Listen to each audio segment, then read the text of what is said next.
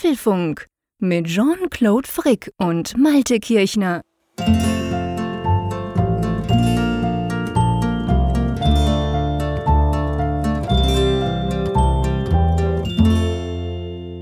Hallo und herzlich willkommen zum Apfelfunk Ausgabe 230, die wir am, ha, am 1. Juli, am Mittwoch, dem 1. Juli aufzeichnen. Hey, es ist Sommer. Hallo Malte. Ja, hallo lieber Jean-Claude. Bei dir ist auch Sommer, oder? Ja, weitgehend. Also er macht gerade eine kleine Pause und ich bin aber ganz froh. Wir hatten ja letzte Woche die WWDC-Woche, es war knallerheiß natürlich. Also eigentlich unmögliche Bedingungen, um hier aus dem Studio zu senden. Und das war wirklich eine Woche, wo ich stundenlang hier verbracht habe, was mir auch durchaus Spaß gemacht hat. Aber jetzt habe ich eigentlich die Temperatur, die ich dazu gebraucht hätte. Ja, siehst du, bei uns, wir sind noch nicht ganz so weit. Es ziehen zwar Gewitter äh, ums Haus sozusagen. Es ist ganz, ganz dunkel. Also nicht nur, weil es jetzt dunkel ist, weil es schon Abend um 10 ist, sondern ähm, es, es, soll heute wohl noch einiges runterkommen. Also wenn es dann plötzlich donnert, dann ist das hier einfach beim Frick, weil ein Gewitter losbricht über Bern. Aber das Schöne ist ja eigentlich, ähm, also schön ist nicht die Temperatur, das wollte ich eigentlich sagen. Es ist fast 28 Grad hier unterm Dach. Egal, aber wir sprechen ja gerne übers Wetter, gell? Das muss man ganz klar sagen. Das ist eigentlich ein fixer Bestandteil des Apfelfunks. Das hat eine gewisse Tradition in dieser Sendung und ja, du hast mir jetzt gerade gesagt, bei euch ist es dunkel. Das Schöne ist, ich kann es jetzt endlich sehen. Ganz genau. Und zwar haben wir eine kleine Sonderseite gebastelt und zwar die Apfelfunk Wettercams. Ähm, die könnt ihr gucken, wenn ihr auf apfelfunk.com geht. Ähm, dann könnt ihr auf der rechten Seite in der Menüleiste sozusagen findet ihr dann die Wettercams. Den Link drauf. Das gibt eine Seite. Da sieht man Wilhelmshaven. Es ist unglaublich. Bei dir ist noch hell. Ah, ist wirklich crazy mit diesem Norden. Also total hell und dann seht ihr drunter Bern, ähm, jetzt im Moment total finster. Vom Bundeshaus aufgenommen ist die Webcam, also von unserem Regierungssitz sozusagen, strahlt über Bern, sieht sehr schön aus. Man würde, wenn man was sehen würde, was man jetzt gerade nicht tut in der Nacht, man würde unten dran das Marzili sehen bei uns. Das ist quasi äh, unser Bad. Wir haben ein paar Freibäder. Wir haben ja die Aare, wir haben kein Meer, auch kein See leider, aber wir haben einen Fluss, die Aare. Da kann man drin baden. Und da gibt es ein Freibad, das ist ganz cool. Und bei dir ähm, sieht man eine Mole mit einem Schiff, womit ich schon total happy bin. ja, aus diesem, ich brauche nicht viel. Aus diesem Grunde habe ich auch besonders diese Kamera ausgesucht. ja, das ist, das ist der Nassauhafen, den man da sieht. Rechts und links sieht man so den Helgoland-Kai. Der heißt deshalb Helgoland-Kai, weil da jahrelang immer Schiffe, Passagier, Passagierschiffe nach Helgoland gefahren sind, im Seebäderverkehr. Da konnte man immer so einen Tagesausflug machen, dass man morgens mhm. hin gefahren ist mit so einem Bäderschiff cool. und abends zurück. Das waren immer jeweils so ja, zweieinhalb bis drei Stunden Fahrt in jede mhm. Richtung. Das ist schon ziemlich eine tagesfüllende Veranstaltung gewesen. Auf jeden Fall, das ist so ein bisschen so die Ecke, die halt auch viele, die dann als Touristen hier sind, halt besuchen. Es ist jetzt nicht der geschäftige Containerhafen, sondern es ist ja so ein kleiner Versorgungs- und Anlegehafen, der dann halt hier ist. Einer von vielen. Also Wilhelmshaven hat ja sehr viel Wasser. Mhm. Ja, das stimmt, das sieht man auch. Und drunter haben wir ja noch integriert quasi zweimal Netatmo. Das sind ja die Wetterstationen, die ich nutze. Nutzt du die eigentlich auch? Hast du auch eine Netatmo bei dir? Ich hatte mal einen Test und ah, okay. da, da habe ich dann eigentlich diese Karte kennen und auch schätzen gelernt. Denn es gibt ja unglaublich viele Wetterdienste im Netz, die dir was vorhersagen, was ja gerade in diesen Tagen, so ist mein Gefühl, meistens nicht stimmt. Mhm. Und was mich halt häufig auch interessiert, ist einfach nur der Ist-Zustand. Ich will gar nicht jetzt unbedingt wissen, wie es wird oder wie jemand meint, dass es werden könnte, sondern genau. mich interessiert eigentlich sehr häufig auch die Frage, ja, wie ist denn eigentlich die aktuell die Temperatur zum Beispiel bei dir oder bei mir und die ja. Feuchtigkeit und so. Und NetAtmo hat eben nicht nur die coole Wetterstation, sie tragen halt dann so eine Art Crowdsourcing-Verfahren, diese Daten auch auf einer Karte zusammen. Ja, Genau. Also man kann ja, wenn man diese Wetterstation hat, ich habe ja ganz viel von diesen Netatmo-Dingern, unter anderem die Wetterstation, und da kann man, wenn man will, kann man seine Außenwetterstation freigeben, damit die dann eben auf dieser Karte quasi erscheint. Da kann man, je nachdem, was man für Module hat, wenn du noch Regenmodule hast, etc., aber grundsätzlich vor allem Temperatur. Und das ist halt, ja, ich finde das super praktisch. Also Netatmo ist dadurch inzwischen zu einem richtig großen ich will nicht sagen Anbieter, aber sie haben halt extrem viele Sensoren. Es gibt praktisch keine Ecke, also egal wo ich bis jetzt war, ich habe immer kurz mal Netatmo angeklickt und geguckt oder in der App geschaut. Es gab immer ein paar, die noch dieses Ding, die, die ihre Wetterstation freigegeben haben und dann hast du halt zumindest die aktuellen Temperaturen. Und das haben wir jetzt hier auch eingebunden. Da sehe ich jetzt zum Beispiel, bei dir ist es knackige 17 Grad. Bei mir ist draußen immer noch 23 Grad, obwohl es schon spät in der Nacht ist. Also ja, das ist das.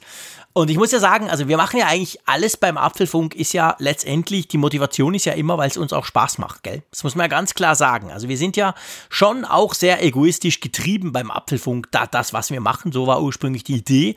Wir zwei wollen gerne über Apple quatschen. Cool, komm, wir machen einen Podcast. Und es, es interessiert mich halt. Ich finde das, ihr wisst, ich bin ja extremer Meer-Fan. Ich wäre viel lieber am Meer als in den Bergen. Und ähm, von dem her gesehen finde ich das natürlich jetzt großartig, dass ich diese Webcam nicht suchen muss, nicht irgendeine App oder so, sondern es ist auf apfelfunk.com drauf. Ich kann quasi gucken, wie es bei Malte ist und umgekehrt. Also von dem her ist das auch so ein bisschen, spiegelt unsere Leidenschaft für gewisse Wetterdaten. Kann man das so sagen? Ja, und auch unsere Leidenschaft für unsere jeweiligen Gegenden, in denen wir wohnen. Also ich muss ja sagen, ich finde ja wirklich die Gegend, wo du, wo du äh, wohnst und, und arbeitest, ja auch sehr bezaubernd. Und gerade jetzt seit März, wo ich dich mal besucht habe, habe ich auch ein ganz anderes ja. Verhältnis dazu. Insofern, ich erkenne Klar. ja auch vieles wieder auf diesem Bild mhm. da. Vorher wäre das mhm. ja für mich irgendwie so ein Postkartenmotiv gewesen, wie jedes andere auch. ja, so ein bisschen eine Touristen-Webcam eigentlich, die da quasi von oben über Bern strahlt. Aber der Spot ist natürlich gut gewählt und ähm, man sieht tatsächlich viel dran. Und da waren wir ja auch. Wir waren ja an ziemlich vielen Ecken, die man auf dem Bild sehen würde. Von dem her ist das natürlich witzig. Der Gegenbesuch steht aus. Äh, Im Moment kam uns irgendwas dazwischen mit diesem blöden C. Aber irgendwann machen wir das. Dann kannst du mir dann genau diese Mole auch noch zeigen, die man im Moment auf der Webcam bei dir sieht. Genau. Gut, dann ähm, ist es ja so, äh, wir müssen eine kurze kleine Rückschau halten. Keine Angst, wir diskutieren nicht die fünf Stunden Apfelfunk von letzter Woche nochmal durch. Aber man kann ja schon sagen, das hat ja schon auch einiges ausgelöst, oder? Ja, wir haben unglaublich viel Feedback bekommen und erstmal muss ich allen. Wie noch nie. Eben, ich muss eigentlich allen ein Kompliment aussprechen dass sie sich dann tatsächlich dann eben diese Länge auch gegeben haben. Also unglaublich viele haben vermeldet, dass sie binnen von wenigen Tagen sich diese fünf Stunden da durchgehört haben. Wir haben auch sehr viele inhaltliche Zuschriften bekommen, darüber sprechen wir nachher. Aber es ging mhm. auch sehr viel um uns. Also es ging eben um unseren ja. Geisteszustand, um unseren gesundheitlichen Zustand. Es gab einige, die durchaus zu Recht gesagt haben, naja, so langsam schnappt er ja über mit fast fünf Stunden. Ihr habt euch nochmal übertroffen. Es gab aber auch sehr viele, die waren davon begeistert. Die haben gesagt, warum nicht gleich sieben? Und am putzigsten, muss ich sagen, fand ich ja, also putzig ist es ein bisschen verniedlichend, aber es hat mich schon so ein bisschen gepackt, so, so positiv gepackt, weil ich das einfach ein bisschen rührend fand. War eine Zuschrift, die halt fragte, oder die, die halt besagte, ich finde das ja klasse, dass ihr das gemacht habt, ähm, aber geht es euch damit gesundheitlich eigentlich noch gut? Also passt, passt auf auf euch, war so der Tenor. Habe ich mich auch gefragt, letzte Wo Ende letzten Wo letzter Woche. Äh, ja, also ihr habt ja mitbekommen, also wir haben das ja durchmoderiert sozusagen. Wir machen das, wir haben das ja nicht in Pausen oder Schichten oder so gemacht. Und es ist schon, also ich, ich will ehrlich sein, ich meine, ich bin jetzt ein alter Sack und das ist schon nichts, was du einfach so easy peasy dann wegsteckst. Ich glaube, ich war ja. um halb vier dann im Bett am Mittwoch, also am Donnerstagmorgen. Ich hatte einen Fernsehtermin am Donnerstag, es war cool, da musste die Maske noch ein bisschen mehr arbeiten als sonst. Aber, ähm, und dann halt habe ich schon gemerkt, wir hatten ja am Freitag noch unser Apfelfunk am Hörer, unser erstes, was ja jetzt fix jeden Monat am Ende des, des Monats am Freitag kommen wird. Das war cool, aber ich habe dann schon gemerkt, hey, oh, ich bin müde. Also ich habe schon gemerkt so, und um ganz ehrlich zu sein, das hat ein paar Tage gedauert. Also ich habe mich so ein paar Tage, äh, ich will jetzt nicht jammern, keine Angst, überhaupt nicht, wir sind ja selber schuld, ähm, überhaupt nicht, es war auch überhaupt nicht negativ, aber ich habe dann schon gemerkt, ja, also das ist nicht wie eine normale Folge, wo du dann vielleicht am Donnerstag, je nachdem wie lang die Folge geht, merkst du es so ein bisschen, aber am Mittag ist die Sache eigentlich ausgestanden, blöd gesagt. Das, das hat schon noch ein bisschen länger gedauert. Eben nicht mehr wie früher mit 20, wo du eine Nacht durchmachen konntest und alles war gut. Ja, ich denke aber natürlich auch, dass die noch weiter gestiegene Länge jetzt gegenüber früheren Folgen und das kam noch hinzu, es war eine sehr heiße Woche, wie vorhin schon erwähnt. Ja, ja. Also der, der Schlaf war jetzt natürlich auch ungeachtet der Länge jetzt auch nicht gerade qualitativ sehr hochwertig gegenüber normalen Temperaturen, was heißt normal, aber kühleren Temperaturen. Und das, das war natürlich schon ein bisschen, bisschen viel. Ich glaube, das ist nicht nur eine Altersfrage, sondern das, das hätte jeden geschlaucht. Das, das, aber ja, warum macht man das dann trotzdem, fragen sich jetzt einige.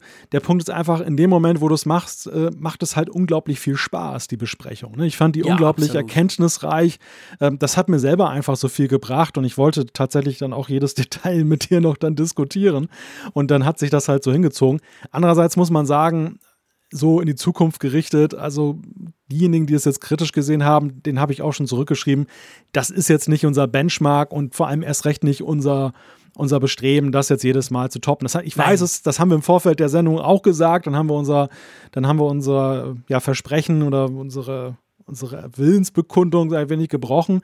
Aber wir haben jetzt nach dieser Folge schon wirklich auch festgestellt, dass ähm, weniger manchmal mehr ist. Also, dass wir sicherlich ja. ein paar Themen hätten wir ohne Verluste aussparen können ja. und hätten die einfach jetzt in dieser Folge thematisieren können. Also, die, die Learnings sind sicher, gehen in die Richtung des, also ich meine, klar, die WWDC ist die längste, das muss man ganz klar sagen. Also, eine, eine iPhone-Keynote, die dauert bei uns zwar auch nicht eineinhalb Stunden im Podcast, lass es zwei, lass es drei sein maximal. Das ist ja auch kein Problem, das darf auch sein, das darf auch der, der, der Wichtigkeit solcher Events angemessen, finde ich. Und eben, der Spaß bei uns steht immer über allem, das muss man auch ganz klar sagen. Wir haben nie das Gefühl, der Apfelfunk sei Pflicht, sonst würden wir wahrscheinlich aufhören, das zu machen. Ja. Aber ähm, wir haben schon gemerkt, die WWDC ist halt krass, weil da so extrem viele Informationen sind und dann ja noch im Tag darauf auch noch kommen und so. Und die Idee, alles in eine große Folge zu packen, ja, also wir werden, wir werden da ein, ein Debriefing, wie man so schön sagt, haben wir schon gemacht und wir werden da noch weiter diskutieren bis zur nächsten Keynote, vor allem bis zur nächsten WWDC. Aber ich habe jetzt das Gefühl, wahrscheinlich werden wir dann das thematisch so machen, dass die wichtigsten Dinge natürlich dann besprochen werden in aller Ausführlichkeit. Aber gewisse andere Dinge, seien wir ehrlich, hätte man problemlos in die nächste Folge schieben können. Und ja. dann macht man das quasi in zwei Rutschen. Also ich glaube, diese Zeit der, der, der WWDC-Folgen, die drei, vier, dieses Mal fast fünf Stunden dauern, das darf man, glaube ich, sagen, das werden wir in Zukunft anders machen, oder? Das werden wir anders machen. Aber das ist jetzt ja nicht nur eine Frage jetzt von uns, sondern wir passen uns natürlich ja auch immer dann den Gegebenheiten an. Man muss ja sagen, dass Apple über die Jahre den Pace in diesen Keynotes ja, oder jetzt krass. im Event ja auch krass erhöht hat. Das ja. war schon bei den Präsenzveranstaltungen so, da haben wir ja auch eine Analyse immer wieder festgestellt, dass sie ein unglaubliches Tempo an den Tag legen. Genau. Und jetzt mit diesem voraufgezeichneten hatten sie natürlich dann noch mehr Möglichkeit, das Tempo zu erhöhen.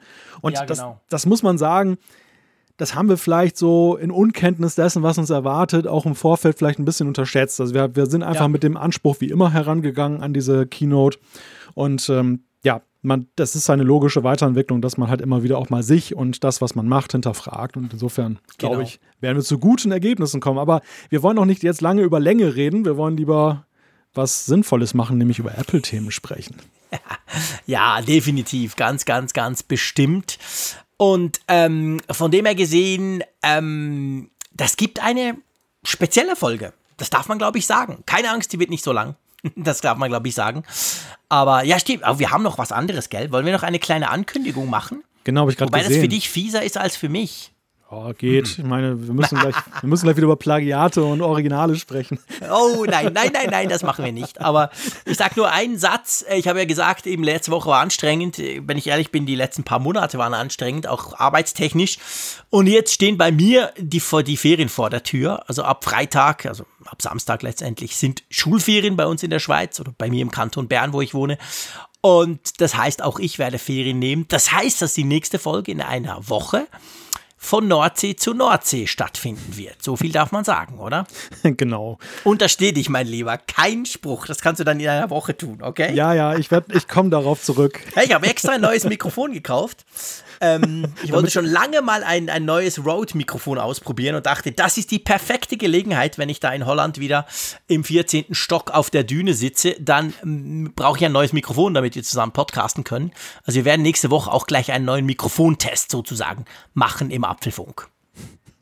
Und sollte, sollte, es kann ja, das weiß man ja nicht da in diesem bösen Ausland, sollte die Internetverbindung zusammenbrechen und keine Folge kommen, dann haben wir jetzt, dann wisst ihr jetzt zumindest warum. Aber das genau. kriegen wir schon hin. Wenn sich an deiner Stelle St. Gallen meldet, dann wissen wir Bescheid. Ah, boah, da, da schwimme ich lieber zu dir rüber, mein Lieber. Nein, nein, nein. So weit lassen wir es nicht kommen. Sie ist der Apfelfunk, nicht der Kfz. Du ah, verwechselst da, glaube ich. Ja, was. ja, da war ja was. Genau. Ja gut, aber du, ähm, ich würde sagen, lass uns doch mal zu den Themen kommen. Einverstanden? Genau. Wir haben uns entschieden zu einem besonderen Schritt. Und zwar, weil wir, wie anfangs erwähnt, sehr viel Feedback bekommen haben, wollen wir euch natürlich auch daran teilhaben lassen, was wir für spannende Zuschriften bekommen haben. Wir widmen das erste Thema dieser Folge voll und ganz dem Thema WWDC. Das sagen die Hörerinnen und Hörer. Genau, wir haben wirklich so viel cooles Feedback bekommen, dass wir das durchgehen zusammen. Keine Angst, es ist, wir machen es ein bisschen anders als sonst, ihr werdet es dann merken. Aber es gibt ganz viel Diskussionsstoff und das finden wir total cool. Und da spielt natürlich die WWDC noch eine große Rolle. Und dann haben wir aber auch noch ein paar Themen. Zum Beispiel zeichnet sich unter Umständen ein Richtungswechsel bei Apple Arcade ab. Aufgetaucht, es gibt erste Benchmarks des Apple Silicon Developer Kits, was Apple verschickt hat. Und dann das große Aufregerthema der Woche. Das iPhone 12 kommt ohne Netzteil und Kopfhörer. Oh mein Gott. Da müssen wir drüber diskutieren, mein Lieber. Ja, kleine Aufregerthemen gibt es auch in den Apfelstücken. Äh, die New York Times verlässt, die, verlässt Apple News. Es gibt ein Sommercamp, was damit auf sich hat. Und ganz aktuell, mein Lieber, das steht noch gar nicht in der Themenliste, aber ich habe es hier gerade als Thema noch entdeckt. Apple. Du da was rein. Ja, wie geht Apple mit der Mehrwertsteuersenkung in Deutschland um? Oh. Ja, das ist cool, da kann ich mich ja dann zurücklehnen. Sehr interessant, nee, natürlich ein super interessantes Thema. Ich kann dazu einfach nichts, nichts sagen. Aber ich bin gespannt, was du dann dazu sagst. Sehr cool. Werden wir auch definitiv diskutieren. Dann gibt es natürlich eine Umfrage der Woche. Ähm, ja, das war es dann, glaube ich. Und das dürfte dann eigentlich wahrscheinlich auch genug sein, sage ich mal lass uns zum ähm, ersten Feedback oder lass uns überhaupt zur, zur Feedback-Rubrik ähm, sozusagen kommen, zur Feedback-Spezial-WWDC-Rubrik oder wie man das auch immer nennen will.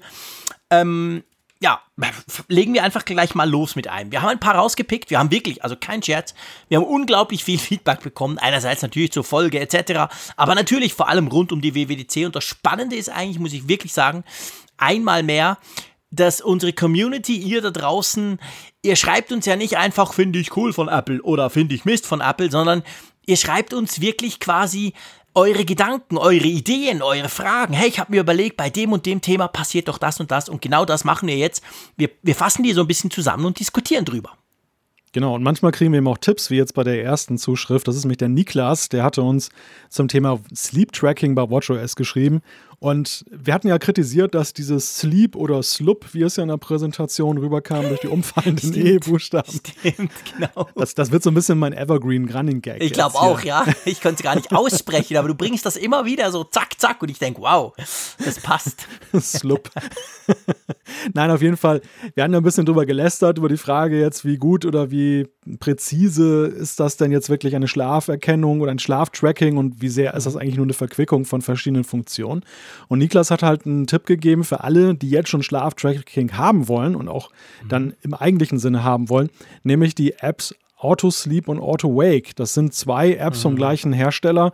Ähm, Sleep, ja, wie der Name sagt, macht Schlaftracking. Wake sorgt dafür, dass man zum Beispiel in einer Leichtschlafphase dann halt aufgeweckt äh, wird und nicht dann eben, wenn man gerade ganz tief schläft. Mhm. Aber du kennst die Apps ja so wie ich auch, ne? Wir beide haben die ja Klar. schon mal installiert oder hatten die schon mal installiert oder beziehungsweise ja. hast du die noch installiert? Ähm, nein. ich habe sie dies irgendwann mal bei einem Update runtergeflogen. Das lag aber tatsächlich, also es lag mehr daran, oder was heißt mehr, ausschließlich daran, dass ich halt gemerkt habe, dass ich die Apple Watch eigentlich nicht so gern in der Nacht trage. Und dann habe ich wieder aufgehört damit, obwohl die Daten recht interessant waren, sagen wir es mal so. Also gerade bei, bei Autosleep fand ich, da, da ist wirklich viel Cooles drin. Also da hat man eben die Statistik, die mir ja bei WatchOS 7 bis jetzt noch fehlt. Aber irgendwann flog es dann wieder runter und darum ist es aktuell nicht drauf. Und das ist halt die Frage. Das, das muss dann wirklich gut genug sein, dass ich die Apple Watch wirklich in der Nacht trage. Und ich denke auch, wahrscheinlich vorausgesetzt dieses Sleep Tracking kommt und wird vielleicht auch noch ein bisschen besser. Bei mir wird es wahrscheinlich eher dann so sein, dass ich vielleicht mal sage, hey, ich will mal eine Woche, zwei gucken, wie viel ich wirklich schlafe oder wie wenig, dann mache ich das so lange.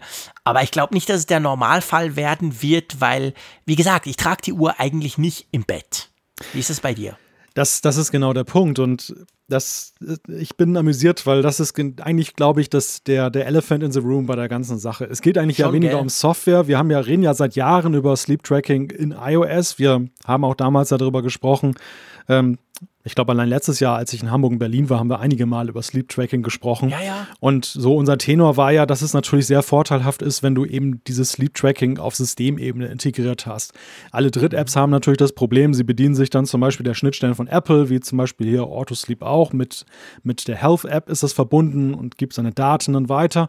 Aber trotzdem, es wäre natürlich von Vorteil, wenn du eben eine Sache hast, die dann halt frei ist, die, wo Apple dann frei gestalten kann, welche Sensoren angesprochen werden und wie Energiemanagement Energiemanagement und so weiter. Der, der Elephant in the Room bleibt aber für mich, ich will diese Uhr eigentlich nicht nachts tragen. Das hat mich immer wieder weggebracht von diesem, diesem Sleep Tracking und ich glaube, okay. eine richtige Sensation wäre es für mich gewesen, hätten sie irgendeine so Art, weiß ich nicht, so, eine, so, so ein Kissen, so eine Decke, irgend so ein Sensording dann da gebracht, was du Echt? eben dann da verwenden kannst, weil dann wäre es wahrscheinlich attraktiver gewesen für mich. Ja, das wäre natürlich schon cool. Ich, ich gebe dir recht, stell dir mal vor, du pappst irgend so ein Teil äh, unter deinen Kopfkissen oder wo auch immer und dann musst du dich nicht mehr kümmern. Und dann kommt das wie in Magie, kommt das auf dein iPhone und da ist es drauf und du musst nicht irgendwas anhaben oder so. Das wäre in der Tat wirklich cool. Ich habe übrigens noch ein bisschen, wenn wir, wir sind ja gerade beim Thema Sleep Tracking, ich habe noch so ein bisschen drüber rund studiert. Ich habe auch mit dem Raphael noch drüber diskutiert. Und ich meine, wir haben ja dieses WatchOS 7, was das Sleep Tracking anbelangt, waren wir ja sehr kritisch wie ich finde, zu Recht. Oder hm. wir haben gesagt, es entspricht nicht dem, was wir erwartet, zumindest ich, was, was ich erwartet habe. Aber die Frage, die sich natürlich schon auch stellt, und das darf man natürlich nicht vergessen, ich glaube, das habe ich vergessen an der großen Keynote-Folge oder in der großen Keynote-Folge. Die Frage ist ja, was passiert denn mit der neuen Apple Watch? Also, hm. das Sleep Tracking muss ja nicht so bleiben. Es wäre durchaus möglich, dass das, was wir jetzt sehen, halt eben, wie gesagt, auf der Apple Watch 5, auf der Apple Watch 4 drauf läuft. Aber wir kriegen ja im Herbst auch eine neue Apple Watch und vielleicht kann die dann mehr in dem Bereich. Wäre zumindest möglich, oder? Ja, ist denkbar. Ich meine, Sie haben ja das Thema Energiemanagement ja auch nur sehr kurz angeschnitten, dass genau. halt die Apple Watch einen dann halt morgens und abends sagt, lad nochmal schnell auf, damit du über die Nacht kommst oder über den Tag. Aber so richtig befriedigend war das ja eigentlich nicht, weil das ja eine der großen Fragen ist rund um die Apple Watch und das Sleep Tracking. Ja. Und es soll ja auch immer da, da der, der Einwand bei Apple gewesen sein, laut Gerüchten, dass sie dann immer wieder das, das Thema Sleep Tracking nochmal zurückgestellt haben. Dass, ja. dass, dass sie da, wohl die Software wohl schon viel länger in Arbeit war, das dann nicht mhm. rausgegeben haben. Also wer weiß, vielleicht ist das tatsächlich so eine Hinführung, denn es ist ja eben auch so, dieses neue WatchOS wird ja dann genau mit den Neuveröffentlichungen im Herbst dann zusammenkommen. Also ja, genau, das, genau. das ist ja dann die Einleitung dessen. Aber ich bleibe da trotzdem bei. Also ich bin ganz verliebt in meine Idee von diesem von diesem Sensorkissen. Denn es gibt noch einen weiteren Aspekt, den ich immer wieder höre, wenn ich mit Menschen spreche. Ich glaube, beim Sleep Tracking gibt es ja sowieso zwei Interessensphären. Es gibt die Menschen, die wirklich aus einem durchaus medizinischen Grund sagen, ich will meinen Schlaf tracken die ja. jetzt also irgendwelche Beschwerden haben und denen das wirklich nützlich ist. Ich glaube, dann hast du auch ein ganz anderes Interesse und nimmst zum Beispiel auch billigend in Kauf, die Apple Watch nachts tragen zu müssen. Ja. Das, das Gros, glaube ich, hoffe ich, hat keine Probleme damit und macht das mhm. eigentlich eher so aus allgemeiner Fürsorge für sich und ihr Leben und ihre Gesundheit und äh, Interesse, Spielerei. Und ich glaube, da ist dann halt die Hemmschwelle, dann so ein, so ein Gerät nachzutragen viel höher. Und es gibt einen weiteren Aspekt, mhm. den wirst du natürlich nicht hören wollen, weil dann kommst du gleich wieder mit Aluhut-Fraktion. Aber ich kenne Nein. halt sehr viele Menschen, die schalten halt nachts ihre Geräte, also halten die aus ihren Schlafzimmern raus.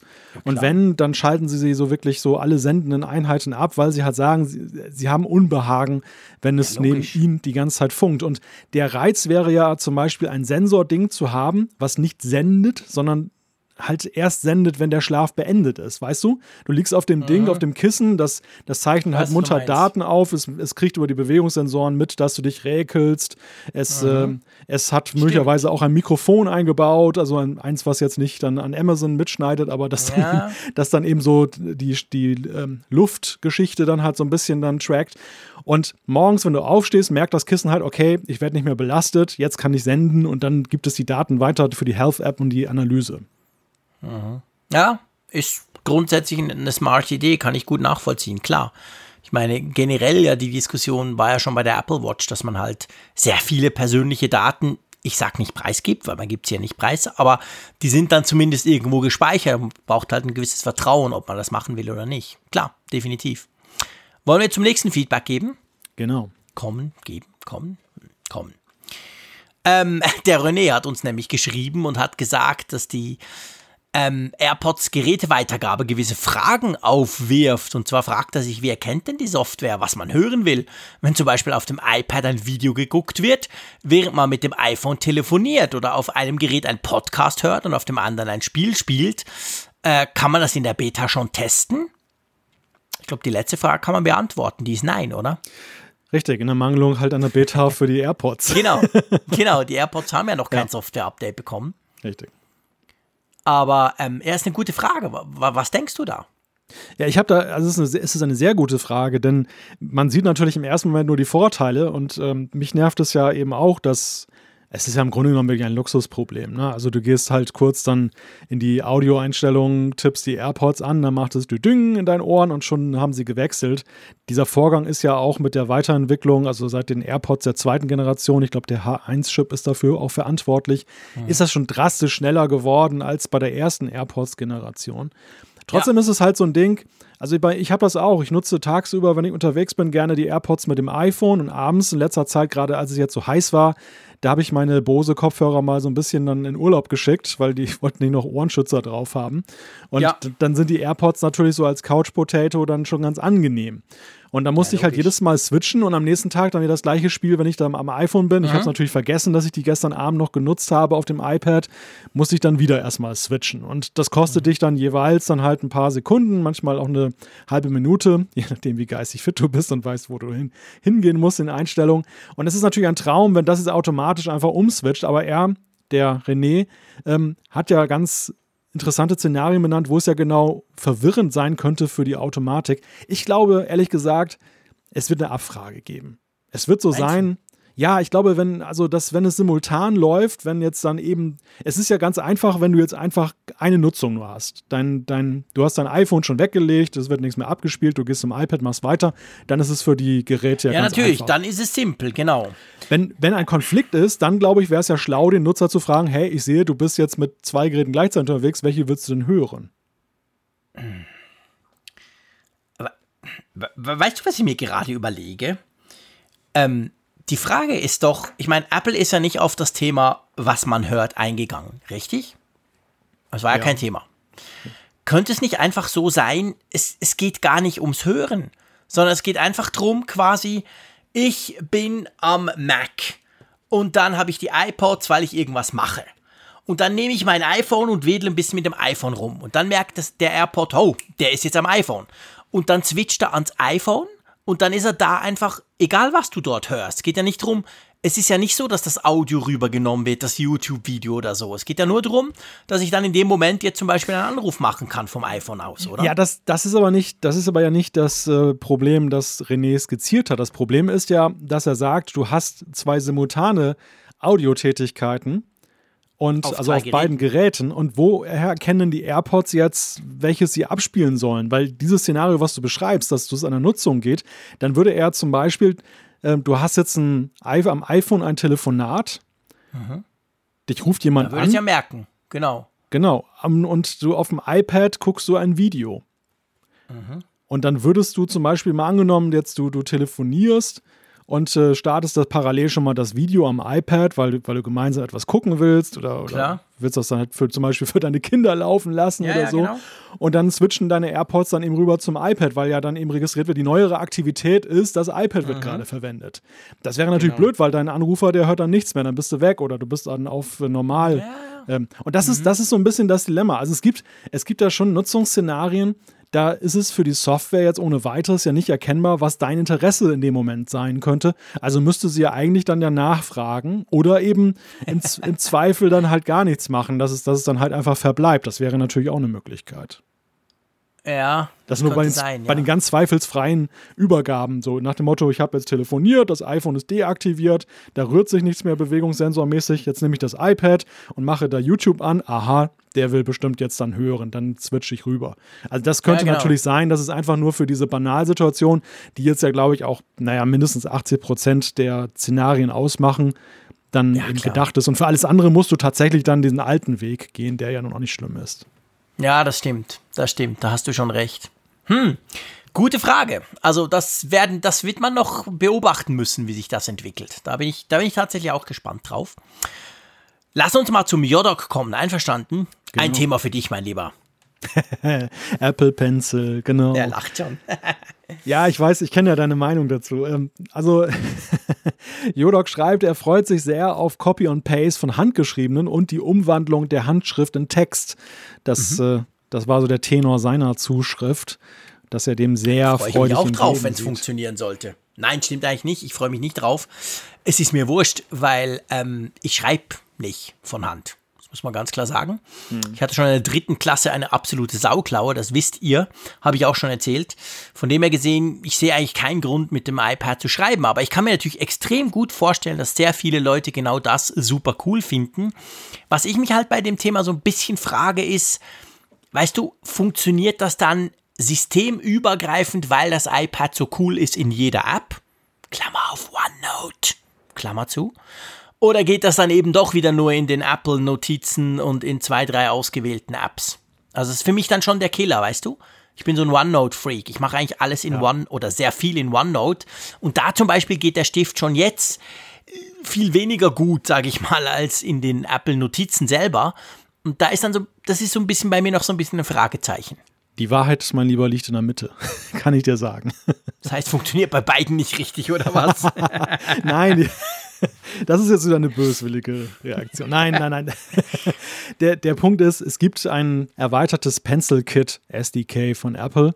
Ähm, ah. Mit dem kannst du halt dann diese neuen Funktionen wie Scribble und so weiter ähm, neben in dem Tool integrieren. Genau, also diese, du, du hast zwar ah. diese grundsätzlich diese Sache, du kannst ein Textfeld da reinschreiben, die hast du dann in jeder App, weil das sind einfach ja. Standard-UIs von Apple, die überarbeitet werden. Und ähm, da hast du als, als äh, Entwickler ja Gottlob gar nichts mehr zu tun. Aber wenn du jetzt wirklich so in deiner Notizen-App da ist es ja schon sehr dezidiert dein eigener Code, wie geht die App mit Stifteingaben um. Und da, so habe ich das verstanden, so auch nach der Einsichtnahme jetzt der Betas, ist es wohl eben möglich, dass du eben als Entwickler dann auch dann davon Gebrauch machst, dass du das integrieren kannst. Also Apple behält sich das jetzt nicht für Pages oder für ihre Notizen-App vor, sondern nach meinem Kenntnisstand teilen sie das für alle. Okay, okay. Ja, Wahrscheinlich in dem Fall, genau. Ich, ich glaube ja, also wir, wir, wir schwanken ja hier in der Sendung immer gerne so zwischen zwei Extremen und man merkt das auch bei den Zuschriften. Da sind, wir kommen da auch gleich noch zu. Wir haben ja Leute, die, die schreiben ja wirklich ganze Briefe und Artikel dann eben mit dem Stift, handschriftlich und wandeln die ja, in Text ja, um. Das ist auch etwas, was mir auch niemals und mir niemals auch mir auch niemals unterkommen würde, weil ich auch äh, so wie du ein Problem habe mit einer sauberen Handschrift. Und echt? Ja, nee, ich bin auch kein begnadeter äh, Handschriftenmensch, aber ich hast glaube, du noch, als du angefangen hast, die Zeitung von Hand gefüllt? Oder hattet ihr da schon irgendwelche Computer oder Schreibmaschinen? Ja, die, du wirst Sorry, lachen. ein fieser Spruch. Du wirst lachen, die Schreibmaschinen, die standen noch auf den, standen noch auf den Schränken, als ich angefangen habe. Aber ich bin ja, ich bin ja so ein, sowieso so ein, so ein Exot, weil ich habe bevor ich diesen Beruf ergriffen habe, habe ich ja schon die wildesten Sachen online gemacht seit Mitte der 90er und 2001 bin ich dann zum Printosaurier geworden. Das ist auch ein Werdegang, der, glaube ich, ein bisschen, ja, exotisch ist, weil meistens ist es ja umgekehrt. Aber egal. Ja, Nein, aber ich glaube, der, der Use Case liegt vor allem darin, dass eben Leute zum Beispiel eben Dokumente haben und wollen sich schnell eine Notiz machen. Und diese Notiz mhm. wollen sie dann vielleicht auch gleich weiterverwerten. Und dann ist es natürlich super praktisch, wenn du die dann eben erkennen lassen kannst und kannst sie als normalen Satz dann da einfügen. Ja, klar. Also, ich denke mal, das wird in sehr vielen Manager-Etagen, in Banken zum Beispiel, wird das mit Kusshand aufgenommen werden, das Feature. Ja. Vielleicht auch so im, auch. im Bildungsbereich, weißt du, so Prüfer und Bewerter, die dann halt dann eben auch dann da korrigieren und was dann hinzuschreiben wollen. Und die Frage, und damit steht und fällt es ja am Ende, ist eben tatsächlich, wie gut funktioniert es dann auch mit der Erkennung, weil es gibt ja nichts, was so unterschiedlich ist wie Handschriften. ja, das ist genau der Punkt. Das ist natürlich ein Riesenproblem. Aber das werden wir dann sehen, das werden wir testen ja. können. Der Markus schreibt ja auch noch mal was zum iPad und zum Pencil. Und zwar hat er einen Tipp. Er sagt, ähm, mit Nebo kann man auf dem iPad jetzt schon prima handgeschriebenes in Text umwandeln. Und dann hat er noch ein zweites Feedback zum Google Translate. Er sagt, ach, wer nutzt den Google Translate, wenn es DeepL gibt? Vielleicht mal zuerst zu Nebo. Kennst du das? Sagt dir das was? Ist ganz witzig, kannte ich bislang noch gar nicht. Habe ich erst durch den Tipp von, von Markus jetzt kennengelernt. Mhm. Also, das, das ist auch eine ganz witzige Notizen-App die ja. eben halt sehr stark dann schon auf dieses Handschriftkonzept setzt. Ich, ich habe ja lange Zeit, weil ich bin dem Stift ja grundsätzlich positiver gegenüber gestellt, habe ich immer nach Apps gesucht, die davon Gebrauch machen. Am Anfang ja, war es genau. ja wirklich sehr, sehr dünn gesät, überhaupt was mhm. zu finden, wo du jetzt über die Systemsachen hinweg dann mal was mit dem Pencil machen konntest. Die, sag mal, die Klassiker sind ja Notability und GoodNotes, das sind ja so die genau. Standard-Apps. Genau. Aber Nebo ist mir tatsächlich bislang noch nicht untergekommen. Okay, interessant. Ja, ich kann es auch gar nicht. also es gibt ja, man muss ja fairerweise auch sagen, es gibt ja ähm, Notizen-Apps, gerade für iOS, äh, wie Sand am Meer. Also da gibt es ja extrem viele auch. Und ähm, da war das, das ist spannend, aber Nebo, Nebo kannte ich so noch nicht. Diepel natürlich kennen wir, oder? Das ist ja eine App, also die brauche ich tatsächlich sehr häufig. Das ist so ein, so ein man darf, man darf sicher sagen, ähm, ein, Konkurrenz, ein Konkurrent von Google Translate, der aber sehr oft, so kommt es mir vor, besser ist als Google Translate. Nutzt du auch DeepL ab und zu? Ich nehme es mir immer vor, ich bin ja so ein Gewohnheitstier okay. und lande halt immer wieder bei dem bösen Google, aber ähm, ich habe da so viel Gutes drüber gehört und will mhm. es auch dann nutzen. Die Frage, die ich mir gestellt habe, ne, heißt es DeepL oder heißt es DeepL? Weil das L ist ja groß geschrieben, das ist ja so eine Anspielung auf Deep Learning wahrscheinlich. Keine Ahnung, ich habe es noch nie gefragt. Äh, nee, ich weiß es nicht. Ja, gute Frage. Wird sicher jemand da draußen wissen. Ich bin ja dankbar gewesen, dass du das jetzt übernommen hast, weil ich war ja, mir so klar, unsicher. Das, keine, keine Ahnung. Ich sag dem, also was heißt sage, ich spreche nicht mit vielen Leuten drüber. Ich nutze es einfach. Oder wenn dann auf Mails, äh, habe ich auch schon, hey geil, auch DeepL und so. Und ich sage, ich, ich kann irgendwie auf DeepL, aber es kann gut sein, DeepL. Es muss natürlich wahrscheinlich, ist, mehr, ist DeepL zu wenig fancy. Egal, es funktioniert auf jeden Fall sehr, sehr gut und vor allem auch so ein bisschen in ein bisschen komplexeren Texten ähm, ist die Leistung, finde ich, deutlich besser als bei Google Translate, wenn es nur darum geht, was zu verstehen oder so. Oder, das können ja inzwischen fast alle. Aber ja, auf jeden Fall, das ist ein guter Punkt. Gerade wenn man nicht Google nutzen will, kann man das schon tun. Genau. Google, gutes Stichwort. Das ist auch dann gleich die, ja, das, das Thema Translate hat interessanterweise, wir haben es ja, wir waren ja relativ schnell damit durch in unserer 5-Stunden-Folge, aber das hat sehr mhm. viele Hörerinnen ja. und Hörer dann doch beschäftigt, diese Frage. Und es gab da viele Argumente auch zu. Und auch Holger hat uns geschrieben, nämlich, er hat gesagt, ja, ein Use Case habt ihr völlig übersehen. In China ist nämlich ist alles von Google gesperrt. Das heißt, dort stellt sich diese Option Translate von Google gar nicht. Und deshalb ist dort Apples App sehr willkommen. Zweiter Punkt, ist natürlich eben auch der, der Punkt Datenschutz. Also den haben wir zwar mhm. angetönt in der Folge, aber den, ich glaube, den haben wir noch gar nicht äh, ja, genug wertgeschätzt. Das ist für viele Nutzer ja. wirklich so ein Ding, dass sie sagen, ich will meine privaten Texte, beruflichen Texte gar nicht äh, Google ausliefern. Ja, klar, das ist natürlich ein wichtiger Punkt. Also ich meine, ich könnte jetzt die, die Ausrede bringen, hey, sorry, bei fünf, bei fünf Stunden können wir nicht jedes Komma di diskutieren in aller Breite. Aber nee, so war es nicht, sondern ich bin über Apples ähm, Translate-App einfach ein bisschen drüber gebügelt. Das hat mich jetzt nicht so vom Hocker gerissen. Und meistens ist es ja so, wenn ich was eher negativ sehe, dann kommen erst recht viele Zuschriften von Leuten, die das eher positiv sehen. Und so war es dann auch dieses Mal. Und natürlich, klar, ich meine, das ist natürlich ein Punkt. Das, das eine ist mit China. Ich behaupte mal, das betrifft nur eine Minderheit. Aber immerhin, die sind dann ganz happy. Aber auf der anderen Seite der Datenschutz, klar, ich meine, Apple versucht ja jetzt immer mehr, dieses Argument hören wir auch bei, bei Apple Karten immer wieder. Ich kenne einige, die sagen, ja, ich weiß, es nicht so gut wie Google Maps, aber dafür ist der Datenschutz, weil Apple. Und das ist hier natürlich auch so. Ähm, bis jetzt gab es keine Übersetzungsfunktion oder Feature oder eben App von Apple. Jetzt gibt es dann eine.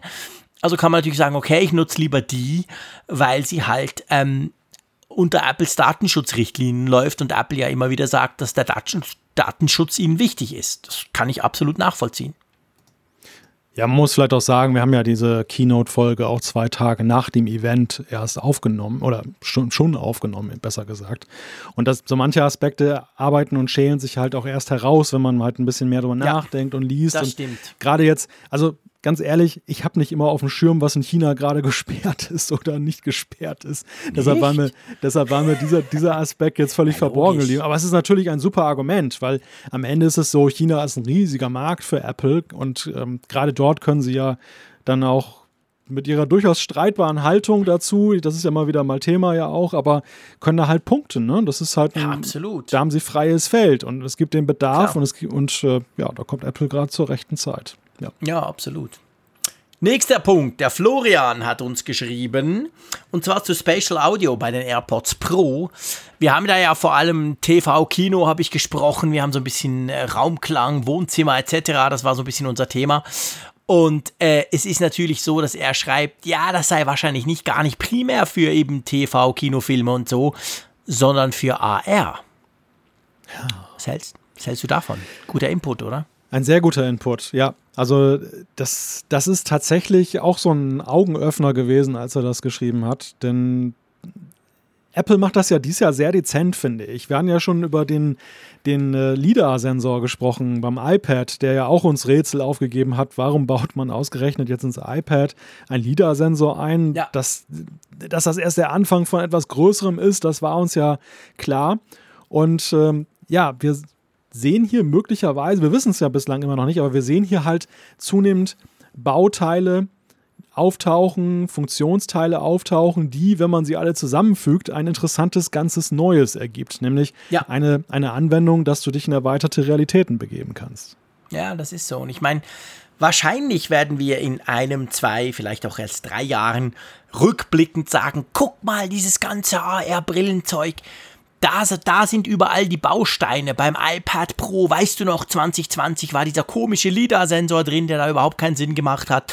Dann kam doch die Apple AirPods Pro, die haben so, so, ein, so ein Spatial Audio Feature gehabt, wo jeder dachte, komisch, für was brauche ich das denn? Und dann zack, in Zusammenarbeit mit der Brille macht das alles plötzlich Sinn. Also ich glaube schon, dass Apple da einen Masterplan verfolgt und man kann wahrscheinlich viele so Dinge, ich meine, klar, du kannst auch sagen, ey, cool, wenn ich einen Kinofilm irgendwie, oh, jetzt donnert es da im Hintergrund. Ich wollte gerade sagen, was war denn los? Ja, ja, genau, jetzt, jetzt bricht das Gewitter los. Ich dachte schon, du hast einen ähm, Ventilator da laufen. Also schn schneller reden, mein Lieber, solange die Leitung noch steht. Okay. Nein, Quatsch. Die steht auch, wenn es gewittert. Aber ähm, auf jeden Fall, das könnte schon sein, dass das eben ein weiterer Baustein dahin ist, wie Apple sich diese Brille, dieses ganze Thema AR dann in ferner Zukunft mal vorstellt. Ja, auf jeden Fall. Also ich glaube halt, so langsam sehen wir schon so eine Art Konstruktionsplan, der sich, ja. der sich da auftut in der Frage, wie kann man halt dann AR betreiben. Auch diese Audiokomponente, eben dieses räumliche Hören, das ist ja auch ein ganz wichtiges Thema, dass du eben nicht nur siehst. Und weißt du, ein Punkt, den ich in dem Zusammenhang auch ganz gerne noch erwähnen möchte, der finde ich auch sehr wenig Beachtung bekommen hat. Es gab ja am Ende von jeder dieser Segmente immer so eine Art Bildschirm, den da, der da gezeigt wurde. Du erinnerst dich mhm. mit so Kacheln, so eine ganz merkwürdige, für Apple ungewohnte Kacheloptik, wo die Features mhm. nochmal zusammengetragen wurden. Passt mhm. ja überhaupt nicht irgend, zu irgendetwas, was Apple momentan layoutmäßig hat. Und mir nee, kam auch der stimmt. Gedanke, ob das vielleicht auch irgendeine Optik ist, die uns zu einem späteren Zeitpunkt nochmal begegnen wird. Ich sage nur Glass UI, diese Geschichte, ja. die man mal gehört hat, dass da schon sowas durchschimmert. Sein. Ja. ja, guter Punkt. Wir werden sehen. Wir werden dranbleiben, definitiv. Der Stefan hat uns was geschrieben zum Thema Windows-Emulation auf Apple Silicon, gell? Ja, auch ein Thema, was viele beschäftigt hat, ähm, denn einer der größten Vorbehalte gegenüber dem Apple Silicon ist ja die drohende oder vielleicht doch nicht drohende Perspektive, dass man eben Windows dann nicht mehr so einfach drauf betreiben kann. Zumindest dann mit Bootcamp und dem nativen Ansatz wird es dann wohl wahrscheinlich dann eben dann nichts mehr gehen, denn der ist ja genau. tatsächlich so konzipiert, dass er dann eben direkt auf, den, auf die x86 Prozessorenplattform zugreift und ähm, es braucht halt einen Emulator. Aber da sagen mhm. viele und unter anderem der Stefan, man muss sich da jetzt keine Sorgen machen, denn äh, auf Windows müsste weiter mit einem Emulator zum Beispiel laufen, der QEMU heißt. Ähm, der wird auch genau, der wird auch benutzt, um den Raspberry Pi zum Beispiel auf Intel zu virtualisieren, also ARM auf Intel und das funktioniert auch ganz toll. Und mhm. äh, ähnliche Zuschriften haben wir auch von weiteren bekommen. Also ich glaube, im Emulatorenmarkt, da ist durchaus Spiel drin. Ja, die Frage ist natürlich letztendlich immer, ähm, nur weil etwas funktioniert, heißt es noch nicht, dass es wirklich sinnvoll und brauchbar ist. Also wir erinnern uns an PowerPC-Zeiten, da gab es ja auch schon sowas wie Parallels und du konntest ein Windows drauflaufen lassen. Es war einfach schnarch langsam und niemand hat es gemacht, weil es war alles andere als brauchbar. Lag aber daran, dass natürlich der PowerPC-Chip damals einfach zu wenig Power hatte. Dann kam eben diese Intel-Geschichte, wo man sagte, Yuppie-Duppie geht ja eigentlich. Jetzt ist natürlich die Frage, okay, ähm, vielleicht ist ja der Apple Silicon Chip, den wir in den ersten Macs sehen, so unglaublich schnell, dass er sogar so eine reine Software hintendurch, ich rechne alles und emuliere alles, äh, Lösung auch gut verkraftet. Das kann natürlich sein. Aber ich sage einfach, ich bin da noch so ein bisschen skeptisch. Aber das muss man letztendlich testen. Wir wissen nicht, wie viel Power wir da wirklich in die Hand kriegen, oder? Ja, das ist ja genau der Punkt. Also jeder Emulator ist ja so stark wie die Hardware, die ihm zugrunde genau. liegt. Und äh, wir haben ja keinerlei, also bis auf diese Geschichte, über die wir nachher noch sprechen, diese ersten Benchmarks des Developer-Kits, aber das ist natürlich nicht repräsentativ für das, was da kommen wird. Und die, die Frage ist halt, welcher Leistungsschub gelingt Apple bei seinen eigenen Prozessoren, bei seinen ersten Prozessoren? Ist vielleicht ein Emulator schon so stark unterwegs, dass man jetzt mal bis mit Ausnahme von Games zum Beispiel, aber eben so Bürosoftware ganz ohne irgendwelche Time-Lags und Probleme da betreiben kann. Dann, mhm. dann relativiert das natürlich schon das Problem der nativen Ausführbarkeit deutlich, zumal ja eben Emulatoren auch immer noch den Reiz haben. Das ist ja auch jetzt schon so. Also viele Leute arbeiten ja heute schon auf den Intel Macs eben auch mit Emulatoren, wie zum Beispiel ja. eben Parallels oder VMware, weil sie einfach sagen, ähm, ich will nicht immer neu booten, das nervt mich. Ich muss parallel mit beidem arbeiten und ähm, diese Emulatoren sind so gut, dass du auch direkt in die App reingehen kannst oder das Programm. Mhm. Du musst jetzt gar nicht erst erstmal booten, einloggen und so weiter, sondern es integriert sich fast nativ in dein Mac-System. Ja. Ich, pers ich persönlich mag das jetzt ehrlich gesagt nicht so sehr, aber das ist halt sehr praktisch, wenn du es brauchst. Ja, logisch, klar. Ich meine, das muss, das ist, da gibt es ja auch zum Teil dann super spezielle Workflows, sage ich mal, die ich, die ich gar nicht, also die ich so halbwegs noch nachvollziehen kann, aber die ich nicht verstehe, sagen wir es mal so. Und das ist ja auch das Schöne, natürlich gibt einem eine gewisse Flexibilität, aber ja, für mich ist das auch nichts. Hat ja einen Grund, warum ich am Mac arbeite. Ähm, gut, nächster Punkt, wo wir auch einige Zuschriften bekommen haben, war die Car Key Funktionalität wo ich glaube ich auch einen dummen Spruch gemacht habe, so, oh toll, jetzt kann ich mit dem iPhone einen ganz teuren BMW aufschließen, den ich mir nie kaufen werde. Der Lars ist da anderer Meinung.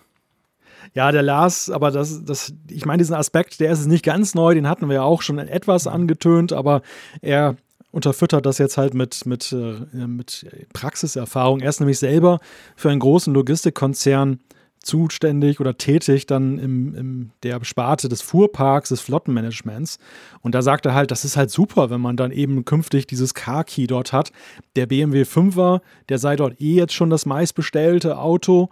Und mhm. ich habe so herausgelesen aus seiner Zuschrift, dass eben da neue Autos halt nicht so wie bei dir oder mir zehn Jahre brauchen, bis ja, sie mit dem turnusgemäßen Wechsel mal ankommen, sondern die sind halt binnen eines halben Jahres stehen die halt auf dem Hof. Ja, und dann hast du halt Car-Key und kannst dann zum Beispiel Beispiel auch eben auch sagen, dass du diese ganze Administration der Schlüssel, der Weitergabe, der kurzen mhm. Nutzung, all das kannst du virtuell, digital dann eben abwickeln und hast kein, ja. keine Probleme mit, mit verloren gegangenen Schlüsseln und was da für Probleme noch so auftauchen. Also er ist ganz aufgekratzt und ich kann das sehr gut mhm. nachvollziehen. Also ich denke mal, da werden einige in der Sparte da unterwegs sein. Und das ist natürlich ja für Apple und die Autohersteller ja auch schon eine nicht zu unterschätzende Größe. Ja, definitiv, klar. Also ich meine, in, de, in dem Feld ähm, kann man wahrscheinlich einiges tun und ähm, ich, ich, kann die Vorteile, die Lars da beschreibt, absolut nachvollziehen. Also keine Frage. Wie gesagt, ich fände das auch cool, wenn mein VW Touran, der jetzt elf Jahre alt wird, plötzlich mit dem iPhone aufgeht, aber das ist ein anderes Thema. Ähm, gut, kommen wir zum Aaron. Der hat, ich sag mal, gewisse Bedenken bezüglich Widgets und des Platzes, gell, dass da einfach so verschwendet wird. Genau, also er hat darauf hingewiesen, auf so, eine, auf so ein Designkonzept, was dann im Vorfeld dann der Keynote auch schon herumgeisterte und auch danach noch diskutiert wurde. Mit der Frage, warum eigentlich sind die Widgets so riesengroß? Wir haben ja auch über die, den Platz gesprochen, dass die Homescreens ja bei vielen Leuten sehr ähm, ausgereizt, optimiert sind, dass man eben dann alles Wichtige untergebracht hat und jetzt plötzlich soll man Platz freiräumen für vier, mindestens vier Icons oder sogar noch mehr, um da ein Widget reinzumachen. Und das äh, haben uns auch viele bestätigt, die gesagt haben, ja, ich habe genau auch diesen, diesen ja. ähm, optimierten Homescreen. Ich kann mir das auch nicht vorstellen. Und der Aaron fragt halt, ja, warum hat Apple denn nicht zumindest auch mal Widgets gemacht, die nur zwei Felder brauchen? Warum muss ein Wetter-Widget denn eigentlich vier Felder groß sein? Warum kann man das nicht in zwei Icons abwickeln? Also letztendlich, das können wir natürlich nicht beantworten, aber ähm, ich kann mir schon vorstellen, ich meine, ein Widget braucht im Unterschied zu einem App-Icon finde ich, eine gewisse Grundgröße, weil ein, ein, Widget ist ja irgendwo durch dynamisch. Da sind ja Dinge drin, die sich verändern, die man auf einen Blick auch sehen will. Jetzt klar, man kann sagen, aber zwei würden doch reichen, müssten es denn vier sein. Da bin ich grundsätzlich absolut beim Aaron. Ähm, zwei müsste auch reichen und Android zeigt ja, dass das auch geht, je nachdem, was du halt für Informationen darstellen willst ich weiß nicht, warum sich Apple jetzt gleich am Anfang für diese äh, mindestens vier, also zwei auf zwei oder dann eben noch mehr entschieden hat. Ich meine, so fallen sie natürlich mehr auf und so kannst du auch mehr Informationen reinpacken. Vielleicht war das der Grund so im Sinn von, hey, wir hatten das ja vorher nie, jetzt machen wir es halt gerade, dass es relativ viel Platz braucht. Aber keine Ahnung, hast du eine Erklärung dafür?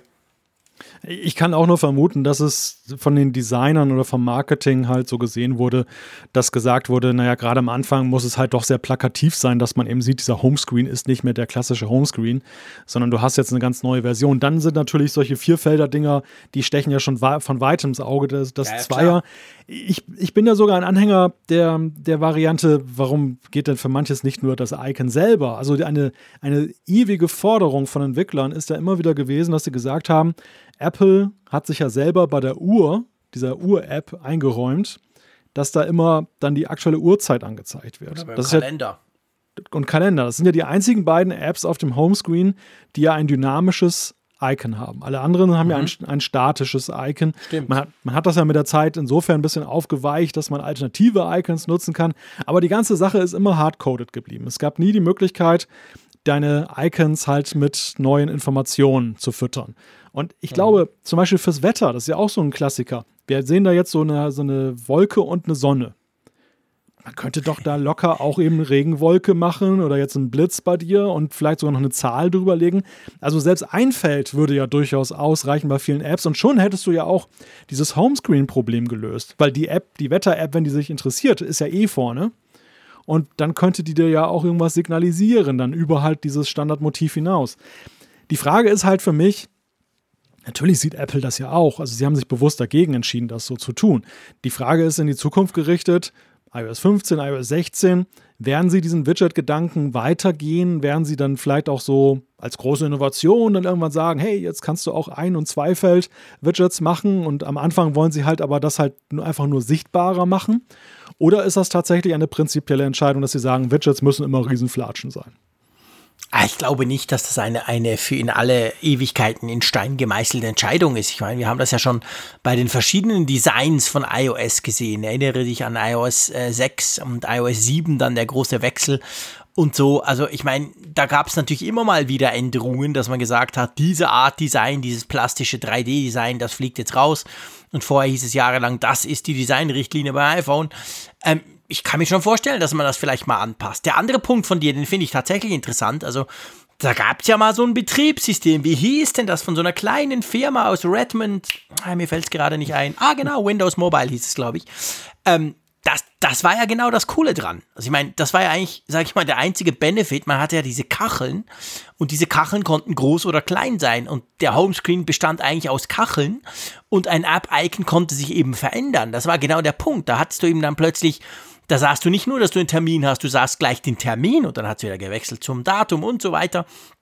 Aber das wäre natürlich schon eine, das wäre eine sehr grundlegende Änderung von iOS, finde ich. Und ich kann mir sehr gut vorstellen, dass Apple, die ja nach wie vor den Minimalismus irgendwo durchlieben, ähm, dass die da natürlich sagen, ja, aber hey, dann hat der Frick irgendwie 2, 4, 6, 2, 4, dann hat er 24 Icons auf seinem Homescreen und die sind alle am rumzappeln. Da verliert man ja total den Überblick. Also ich kann mir schon vorstellen, dass das Apple, dass, sich, dass sie sich da im Moment noch definitiv dagegen entschieden haben und jetzt erstmal denken, komm, wir machen diese Widgets. Ja, Moment, also ich bin jetzt kein Befürworter der zappelnden Icons. Also Animation finde ich nach wie vor, gerade mit Blick auf Windows, wo man gesehen hat, wo das münden kann. Ja, aber äh, es verändert sich ja. Ja, aber man müsste, man könnte ja das Intervall so legen, dass Bei es dir jetzt ist ja nicht immer sonnig. Also irgendwann muss ja dann die Regenwolke Nein. auftauchen, oder wie willst du das machen? Aber Apple zeigt ja auch an anderen Stellen Beispiele, wo sie immer mit einer gewissen Aktualisierungsrate arbeiten. Es muss ja nicht instant sein, dass jetzt jede Sekunde ja. dann eben die Temperatur angepasst wird, sondern dass man zum Beispiel sagt, in Minuten oder fünf Minuten Abstand ja, kann die Information. Wenn du Homescreen aus- und anmachst oder irgend sowas, klar. Ja, ja, genau. Also du könntest das schon so machen, dass es für dich statisch wirkt und nicht so eine ja, Gezappel, weißt du, ich, ich so eine Zappelei nicht, ist. Ich meine gar nicht die Zappelei, das war das falsche Wort. Hm. Ich meine nur, dadurch, wenn es jetzt dynamisch wird, dann sieht dein Homescreen ja jedes Mal anders aus. Wenn du das bei jedem App hast, natürlich, mhm. man müsste dann konfigurieren können, keine Frage in der App. Aber gehen wir mal, gehen wir einfach mal weiter und, und das ist mein Argument, weil Apple ja eben keep it simple möchten sie ja. Dann hast du natürlich theoretisch das Problem, dass ich das iPhone mal anmache und dann sieht so aus und zehn Minuten später sieht es eigentlich anders aus. Und das ist schon eine Herausforderung dann auf diesem kleinen Icon, dass man dann erstens noch weiß, welche App das, das ist und dass die trotzdem noch immer irgendwie äh, quasi wiedererkennbar wird, weißt du?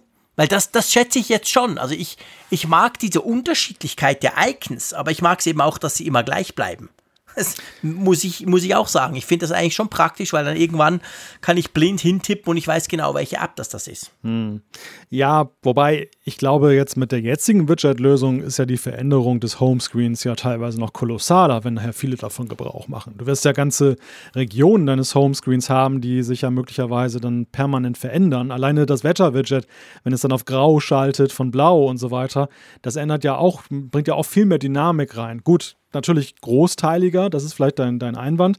Andererseits, genau. Apple weiß ja, wie kaum jemand anderes, sowas auch zu kanalisieren. Sie haben ihre Human Interface Guidelines, die ja penibel vorgeben und auch sehr detailliert, wie du halt bei User Interfaces, was du darfst und was du nicht darfst. Und dann gibt es das App Review als Filter.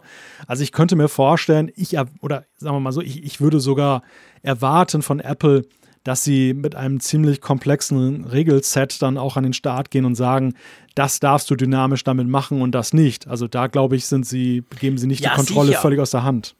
Ja, natürlich, klar würden sie das tun. Aber ich glaube schon, also ich glaube, mit der Einführung von Widgets, so wie sie im Moment sind und den potenziellen Entwicklungsmöglichkeiten, die es ja gibt, habe ich schon das Gefühl, dass das, das war jetzt eine Art Weichenstellung. Ich glaube nicht, dass wir in nächster Zeit ist immer schwierig zu sagen, was heißt nächster, aber sicher nicht in den nächsten zwei, drei Versionen diese, diese sich verändernden Icons sehen werden. Weil ich glaube schon, ich meine, das wäre die andere Variante gewesen, dass man sagt, okay, da hat das Switch-Zeug, das hat Android auch und das ist doch alles Quatsch. Wir machen es eben anders, wir gehen über die Icons, wir gehen über die App-Icons quasi. Und ich glaube, das ist jetzt so eine, so eine Art Weiche, weißt du? Hm. Äh, ja. Kann mich täuschen. Aber Nein, ich, ich will da gar nicht widersprechen. Also ich glaube auch, dass wenn Apple sich auf was festlegt, dann äh, sind die Weichen in der Regel erstmal gewisse Zeit durch. gestellt. Ja, richtig. Ja. Also dann werden wir keineswegs binnen eines Jahres dann zum Beispiel einen Richtungswechsel in der Sache erkennen. Ja. Aber die, die Fragestellung ist halt für mich halt nur, ähm, bei aller Freude über die Widgets, die ja grundsätzlich erstmal zu begrüßen sind, dass sie als mhm. Möglichkeit für die Nutzer kommen. Aber gerade weil ich eben auch eine gewisse Sympathie für sie habe, äh, überlege ich natürlich auch, wie können sie zum Erfolg geführt werden und was könnten ja. möglicherweise Hemmschuhe sein auf dem Weg, dass, dass, dass jeder sie verwendet oder dass sie viel mehr ja, verwendet klar. werden. Und da sehe ich halt diese Großflächigkeit, ist für mich schon so ein Punkt, wo ich selber schon bei mir sehe, das wird mich Überwindung kosten, das zu nutzen oder allenfalls ein Widget ja. werde ich platzieren. Ähm, vielleicht werde ich auch auf den weiteren Seiten die dann erst platzieren, was natürlich dann schon wieder blöd ist, weil dann kann ich sie eigentlich auch auf der jetzigen Widget-Seite platzieren. Mhm. Naja, klar. Wir werden uns daran gewöhnen müssen. Also, nee, wir müssen ja nicht. Man muss die Widgets ja nicht brauchen. Man kann auch sagen, pff, interessiert mich nicht, ich lasse es so, wie es ist. Aber ähm, ja, ich bin auch gespannt. Also ich, ich habe da auch noch viel zu wenig mit rumgespielt, muss ich dir ehrlicherweise sagen. Hatte ich noch gar keine Zeit dazu. Ich habe zum Beispiel erst per Zufall letztens entdeckt, es gibt auch ein Uhr-Widget. Also der Uhr. Und das macht eigentlich das, was du jetzt gerade gesagt hast vom Icon, aber mhm. es ist zwei auf zwei Icons groß. Also es ist vier Icons groß und da hast du eine richtig große, fette Uhr und das sieht recht lustig aus, je nachdem, wie du das konfigurierst. Aber eben, da gibt es tausend Spielmöglichkeiten, also da müssen wir mal gucken, ähm, da, da, da werden wir ein bisschen damit experimentieren müssen, oder? Ja, definitiv. Das wird ja auch spannend sein, was die Entwickler sich einfallen lassen jetzt für den Herbst, die dann halt auch dann ja, es, es wird ja so einen kleinen Widget-Goldrausch geben. ja, da garantiert. Siri, da meldet sich Siri schon zu Wort hier. Die will jetzt auch mal was sagen, genau. Aus lauter Frust, dass sie nie zu Wort kommt bei dir. Ähm, das stimmt. Ich meine, logisch. Ich meine, auch da ist es natürlich wieder so, das ist ja jetzt cool in iOS 14 Beta und das wird auch noch cool sein in 2, 3, 4, 5 Betas. Aber seien wir ehrlich, so richtig toll werden die Widgets ja erst, wenn dann auch die Apps angepasst werden. Wenn ich mein Bring Einkaufswidget haben kann oder mhm. was ja. auch immer, dann wird es richtig cool, weil ja, ich mag die, die Stock-Apps von Apple, die Standard-Apps, aber seien wir ehrlich, ich brauche primär andere Apps und da will ich ein cooles Widget haben. Also auch da ist es so eine typische Sache. Das werden wir erst sehen, wenn iOS 14 dann released wird und wenn die ganzen Apps angepasst sind. Und dann hast du recht, dann gibt es sicher ganz, ganz viele Widgets. Ja, auch was möglich ist. Also die Apps, die Apple ja bislang zeigt, gehen ja eher in die Richtung, dass sie etwas zeigen, aber im Grunde genommen wenig bis gar nicht jetzt irgendwas steuern. Und ja, wir leben ja stimmt. bei den Widgets und ich, ich sehe es mit so einer gewissen Sorge die Aussage, dass ja die Widgets konzeptionell eher nur so Glances sind, also so Anzeigen mhm. und gar nicht jetzt dafür bestimmt sind, ja. dass du jetzt größere Kontrollfelder hast, weil die, die Widgets der bisherigen Form haben ja eine Entwicklung dahingehend genommen, dass sie ja eine sehr bunte Landschaft sind. Du hast auf der einen Seite klar die Anzeigen, du kannst zum Beispiel die Batterieanzeige sehen, Wetter, du kannst den Datenverbrauch anschauen und so weiter, aber du hast eben auch zum Beispiel viele Smart Home Apps, die dann eben die, wie zum Beispiel von Nuki lässt, da lässt sich die Tür öffnen, Apple selber hat die Kurzbefehle App, du kannst dann eben ja alles Mögliche damit steuern, was du im Haushalt so hast. Und ähm, das gerade ist ja reizvoll, wenn du da nicht mehr nach links swipen musst, sondern das zum Beispiel auf dein Homescreen machen kannst. Ja, stimmt. Klar. Oder wenn ich, wie gesagt, meine Bring-Einkaufsliste direkt im Widget abhaken kann, dann muss ich die App gar nicht öffnen. Noch cooler. Wie viel kriegst du eigentlich von Bring, dass du ständig über die redest? Ja, das frage ich mich auch, warum die mich eigentlich nicht zahlen. Aber es ist einfach eine geile App. Ich weiß ja nicht, bei dir kauft vielleicht nur die Frau ein, dann brauchst du das natürlich nicht. Ja, von wem? Aber, ähm, von, weiß ich von doch. Wegen. Ich weiß doch deinen Großeinkauf Lieber. am Samstag. Ja. Aber ähm, auf jeden Fall, ich finde das halt eine coole App, weil wirklich die ist bei uns extrem wichtig. Also meine Frau braucht kaum andere Apps, glaube ich. Also natürlich die Standard-Apps. Aber das ist halt wirklich, ja, pff, ständig drauf, runter. Und ich ärgere mich auch ständig über die App. Die hat so viele Fehler. Die Apple Watch App, die kannst du definitiv rauchen im Moment. Also von dem her gesehen, ähm, da ist nicht nur alles positiv. Aber ja, wie gesagt, das würde mir jetzt tatsächlich super gut helfen, wenn ich nicht immer die App. Ich meine, das geht ja vielleicht in die Richtung, weißt du, du hast es vorhin mhm. angesprochen. Also, wenn man das ermöglicht, dass man nicht nur Dinge sieht, sondern auch Dinge tun kann, soweit wie das halt in einem Widget Sinn macht, dann führt das natürlich, wir haben das ja in der WWDC-Folge diskutiert, führt das dazu, dass du vielleicht gewisse Apps weniger öffnest oder gewisse Funktionen in der App gar nicht mehr in der App nutzt, sondern nur noch im Widget. Also muss sich der Entwickler eben schon überlegen, was will er jetzt ins Widget auslagern und was will ich explizit in der App drin haben. Das war ja auch die Überlegung, die ja schon in 3D-Touch auf dem Homescreen ein Stück weit innewohnte. Du konntest ja durch dieses ja, Aufrufen, einerseits konntest du Schnellaktionen aufrufen, dass du dir also auch einen Tab gespart hast. Andererseits konntest du ja auch teilweise schon Informationen da so reinpacken und äh, dem Nutzer direkt auf den Weg geben. Ich, ich sehe schon auch so diese Widget-Sache als eine Art Ausfluss der Entscheidung, dass man gesehen hat, okay, 3D-Touch war jetzt nicht so die segensreiche Entwicklung, aber die, die Grundidee war ja nicht verkehrt, eben Informationen und ja, eine einfachere Steuerung, eine direktere Steuerung auch zu ermöglichen. Ja, ganz genau. Lass uns mal von den Widgets zum Apple Silicon kommen. Kommen wir zu den harten Hardware-Tatsachen.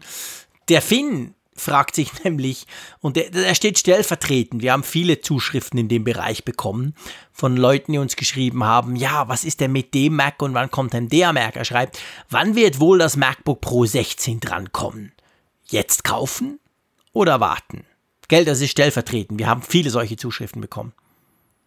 Ja, ja, ja, klar. Das ist ja die Frage, die sich jetzt alle stellen. Bei Finn war es auch so, er spart schon sehr lange auf das 16 Zoll MacBook Pro und nun ist er so ein bisschen ins Schleudern gekommen mit der Frage, ja, jetzt kaufe ich das, habe mir das dann hart vom Munde abgespart und dann äh, kommt das, äh, kommt das äh, Apple Silicon MacBook Pro 16 um die Ecke und stellt meines in Schatten und äh, entwertet ja womöglich auch den Wiederverkauf. So diese Sorge ja, schwingt so ein bisschen durch in seiner Zuschrift. Ja, das ist natürlich jetzt eine Frage, wo keiner außer Apple und Apple wird einen Teufel tun, eine verlässliche Antwort drauf geben wird. Also was, welcher, welche Roadmap gibt es denn jetzt beim Apple Silicon? Fängt man mit den kleinen Geräten an, mit den, mit den MacBooks jetzt der Consumer-Klasse und arbeitet sich langsam hoch bis zum Mac Pro? Oder aber setzt man irgendwo auch mal so einen riesen Showcase, dass man zeigt, der Apple Silicon ist sowas von potent. Da, da hauen wir jetzt ein Pro-Gerät raus und die Leute staunen, was eben mit einem ARM-Prozessor möglich ist, der immer ein Verruf ja war. Also nicht Apples Silicon, aber eben die ARM-Chips an sich waren ja immer ein Verruf, dass sie einerseits sehr sparsam sind, aber eben auch sparsam mit Leistung gegenüber der Intel-Plattform. Und ähm, Apple hat das ja schon Lügen gestraft durch die bisherige Entwicklung der A-Chips, aber beim Mac ist natürlich die, die Messlatte ja nochmal ein, einiges höher gelegt, was das angeht. Ja, ja, klar. Also eben, wir wissen es letztendlich nicht.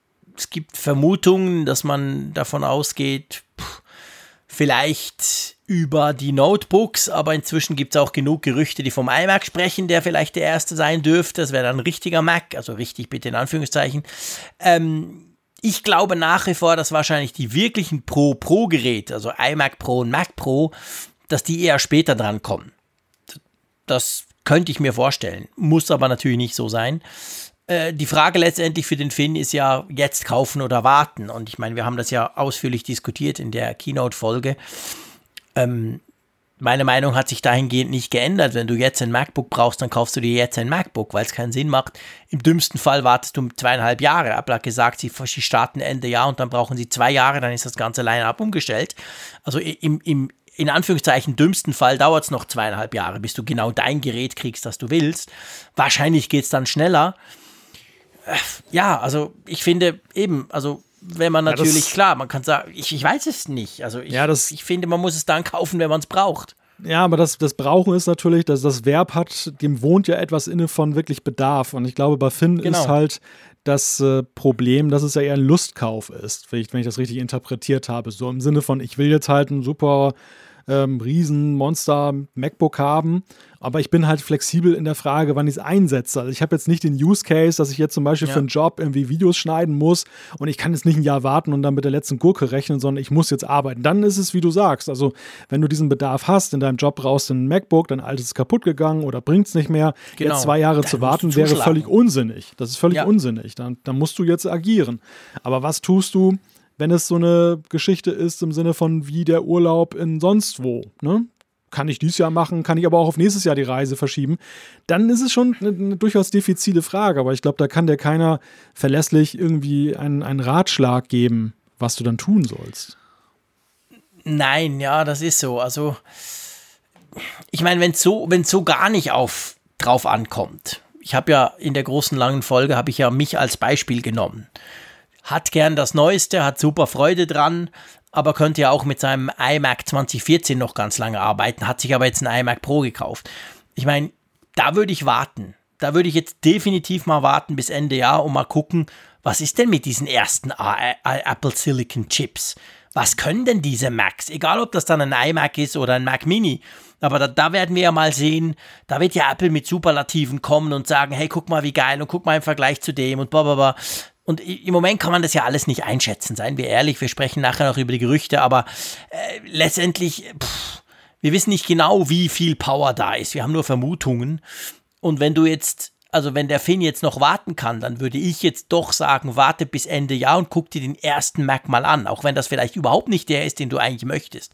Aber dann kann man so, so ein bisschen, dann sieht man so ein bisschen, wow, Quantensprung oder ja, gleich gut aber dafür halt günstiger oder so, weißt du? Weil wir, wir wissen es hm. halt im Moment einfach nicht. Wir haben ja auch keinerlei Preisinformationen.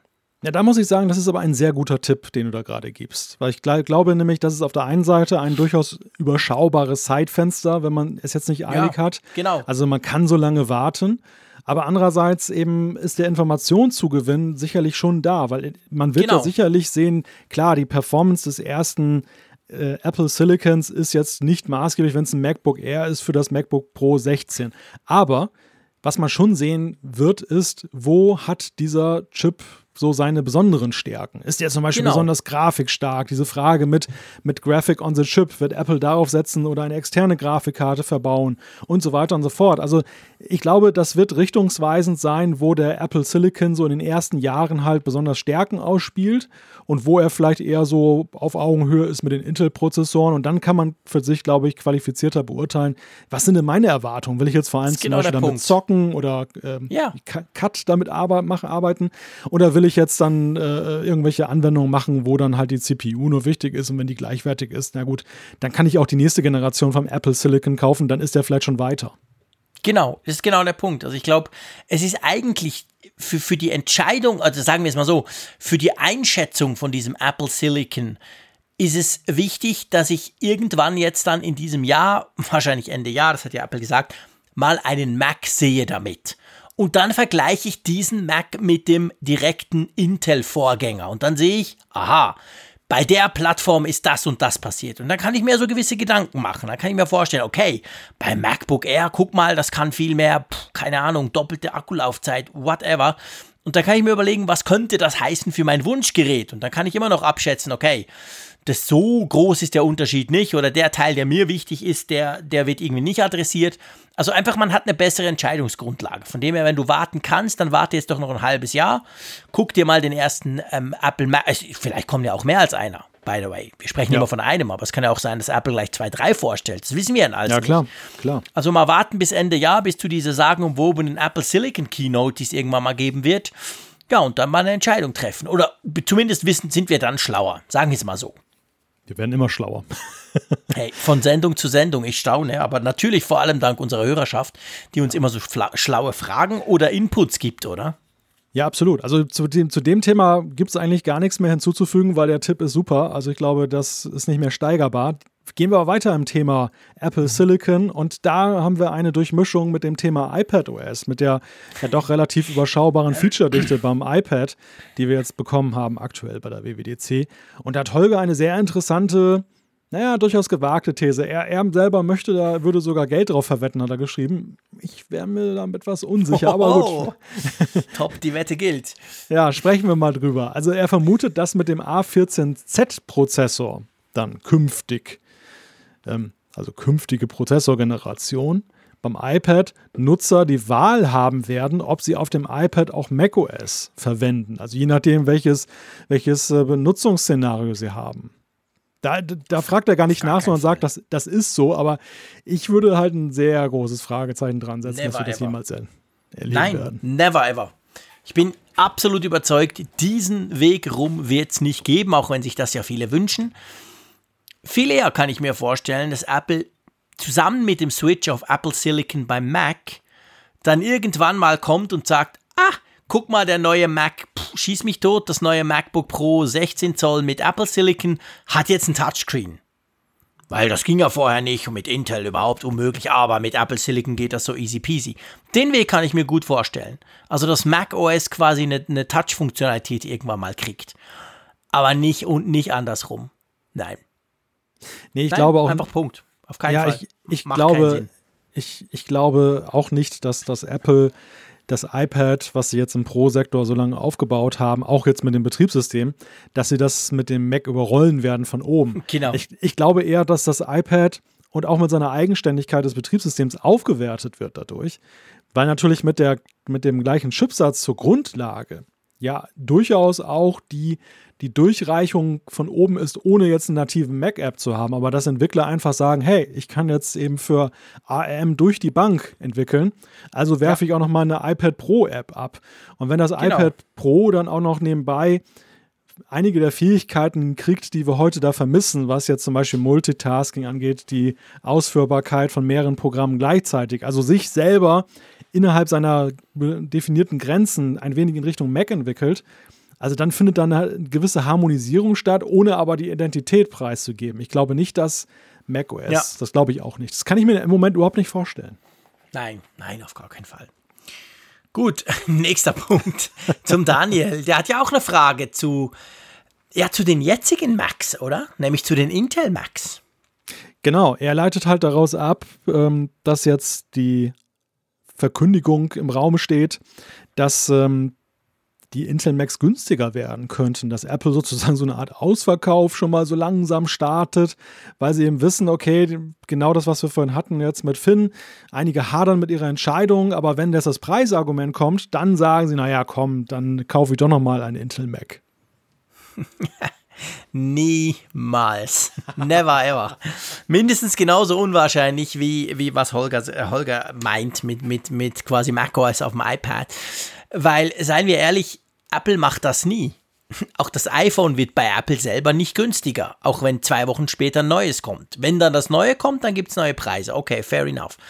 Aber ich glaube das definitiv nicht. Also es wird sicher Aktionen geben. Es gibt jetzt schon zum Teil Aber das hat nichts mit diesem Apple Silicon WWDC Keynote Ankündigungsgeschichte zu tun. Aber es gibt ja immer wieder, ich sehe immer wieder äh, bei den großen Online-Händlern, zum Beispiel bei uns in der Schweiz, sehe ich irgendwelche MacBooks, zum Beispiel das MacBook Pro 15, was ja letzten Dezember dann durch, oder November durch 16 abgelöst wird.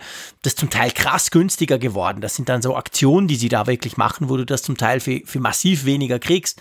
Solche Sachen können, werden wir sicher sehen aber dass Apple die quasi offiziell günstiger macht, so nach dem Motto, ja, die sind ja eigentlich nicht mehr so gut, komm, die geben wir zu einem günstigen Preis raus, das kann ich mir nicht vorstellen. Das ist, das ist einfach nicht Apple. So, sowas macht Apple einfach nicht, oder?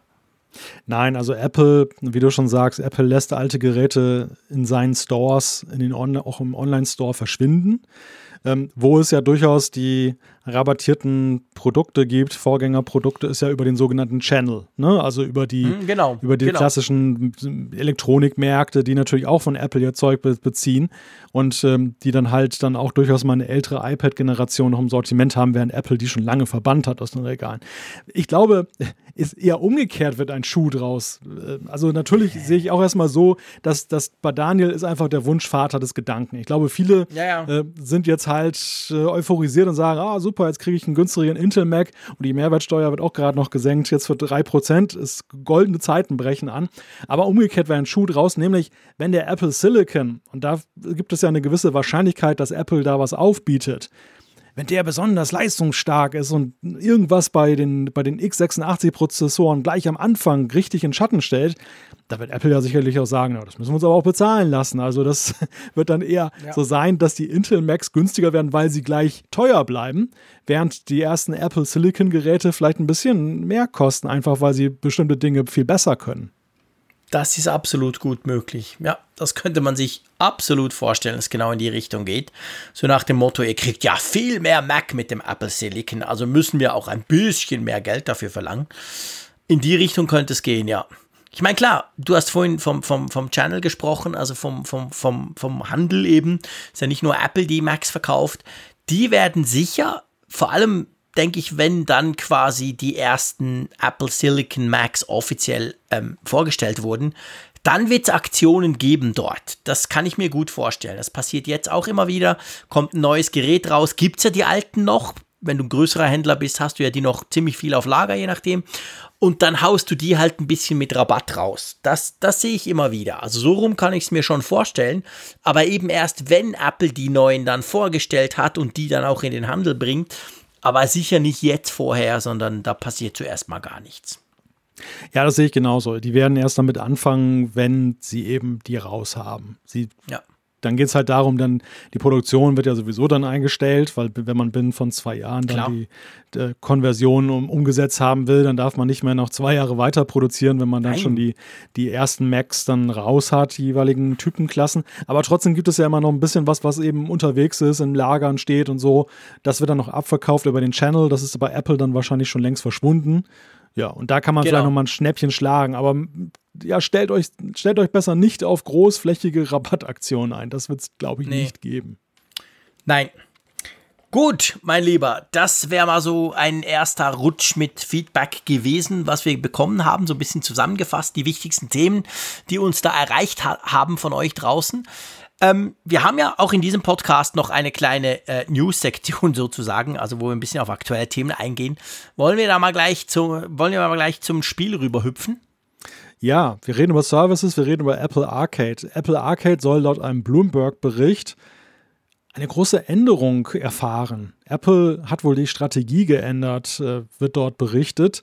Ähm, es ist davon die Rede, dass die Entwicklung von einigen schon bestellten Spielen jetzt dann abgebrochen wurde und dass Apple hm. sich da anders fokussieren möchte. Ja, das ist natürlich die Frage. Also ähm, könnte das als Zeichen gewertet werden, dass es vielleicht gar nicht so gut läuft, dieses Apple Arcade? Ich stelle das leicht sarkastisch, weil ich es bei mir selber feststelle, wie oft ich das brauche. Nutzt es gar nicht mehr. Ich, Nein. Weil ich, ich, erinnere, ich erinnere mich, du hast noch über mich gelästert. Wir hatten ja am Anfang mhm. mal drüber gesprochen und ich war ja sehr mhm. schnell raus, weil ich gesagt habe, ja. es sind mir zu wenig Spiele drin, die mich jetzt persönlich interessieren. Und äh, es war nett, sich das mal angeguckt zu haben, aber das ist jetzt für mich kein Game Changer. Und du warst ja so unterwegs und wegen, oh, wir sprechen uns in einem Jahr nochmal, ich bin da noch dick drin und so. Ist ja witzig, dass du jetzt auch da nicht mehr so aktiv bist. Also ich meine, das, das Grundproblem ist natürlich, Apple Arcade ist ein Spieldienst. Da hast du ja Spiele drin. Und ich, ich, ich muss das halt sagen, ich spiele nie. Ich spiele wirklich, ich habe zwar einige Spiele auf meinem iPhone drauf, aber ich spiele auf keiner Plattform eigentlich. Ich habe ich hab einfach die Zeit nicht. Punkt. Und, und natürlich letztendlich auch zu wenig Lust, sonst würde ich mir die Zeit wahrscheinlich irgendwo nehmen. Also ich, ich bin einfach kein Gamer. Auf keiner Plattform. Und ich habe vielleicht so zwei, drei irgendwie knifflige Geschicklichkeitsspiele auf meinem iPhone, die ich ab und zu mal aufmache, wenn mir wirklich unglaublich lang, langweilig ist, ich im Zug sitze und gar nichts tun mag. Ähm, dann spiele ich die ein bisschen, aber die sind nicht bei Apple Arcade. Und von dem her gesehen, ja, also ich, ich sehe zwar diese Ankündigungen im App Store immer und denke, oh ja, interessant, wenn man spielen würde, wäre das wahrscheinlich cool. Aber ich, ich muss es am Ende des Tages sagen, ich bin halt nun mal einfach kein Gamer. Sorry. Also ist mehr das Problem. Und nicht unbedingt, dass ich jetzt die Qualität schlecht fände oder so. Ich habe ein paar mhm. Spiele ausprobiert, die haben mir eigentlich alle ganz gut gefallen. Aber ähm, ja, eben wie gesagt, also ich bin halt kein Gamer. Ja, ich bin jetzt auch kein Gamer, um das qualifiziert beurteilen zu können. Dafür äh, programmiere ich viel, viel lieber, anstatt dann mhm. eben dann rumzudaddeln. Aber genau. ähm, ich bin halt so ein durchaus jemand, der hier und da auch mal ein Spiel sich lädt und dann mal so ja. ein Stündchen rumdaddelt und dann vergisst er die App wieder. Ja, ich auch. Also klar. Also ich, ich, deshalb sympathisierte ich im ersten Moment auch sehr mit dem Gedanken. Weil dieser Gedanke, ich muss mir jetzt nicht mehr irgendwelche Apps für 10 Euro pro, dann kaufen, mhm. äh, um dann mal zu spielen und dann äh, nutze ich sie dann doch nicht. Und ich habe dafür ein Abo, was dann 5 Euro kostet und dann kriege ich halt viel mehr Stoff dafür, ähm, den ich vielleicht auch nicht nutze, aber ich habe zumindest das Gefühl, dass es mir gut tut. Das, das war, das fand ich erstmal charmant, aber ja. was, mich, was mich in der Testphase enttäuscht hat, und ich habe auch seither immer wieder mal nachgeguckt, ob es nicht doch etwas gibt, was mich reizen könnte. Ich fand halt diese klassischen Casual Games, die ich so erwarte, wirklich ganz simple Games und, und mhm. ähm, die, die dann aber auch durchaus auch so, ja, so eine kleine Wirtschaftssimulation und auch so, irgendwie, man muss einen Tower ver verwalten oder einen Fernsehsender oder irgendetwas, die findest du da halt nicht. Ne? Es sind halt äh, einige rasante Spiele, es sind aber häufig sehr kunstvolle Spiele. Also die kannst du durchaus bewundern in der Art und Weise, wie sie umgesetzt sind und sie haben eine tolle Story, zweifelsohne. Aber das ist mir alles schon wieder viel zu, zu auf, aufwendig ja. und, und du brauchst äh, lange, bis du reinkommst. Langwierig. Ja. ja. Und da habe ich, hab ich, genau Bock, und da hab ich keinen Bock drauf. Weil unter Arcade verstehe ich was anderes als das, was Apple da geliefert hat bislang. Ja, das ist genau der Punkt. Also ich glaube, das ist, das ist ganz ein wichtiger Punkt. Also ich spiele, wenn ich mal spiele, habe ich zum Beispiel früher Doodle Jump gespielt oder Crossy Roads oder irgendwie, ja. keine Ahnung. Äh, so, ja, so diese ganzen Spiele, Zahlenspiele, diese, wo du so Ja, oder Zahlen all die Zahlen, genau, die habe ich da unter Puzzle. Three ja. oder Two Dots oder Dots oder Dots und Co. und all diese Spiele, genau, die, die, die liebe ich, die spiele ich tatsächlich auch noch ab und zu mal. Das ist einfach so entspannend, aber bei mir ist es tatsächlich wirklich so, und ich glaube, ich bin nicht ganz der Einzige.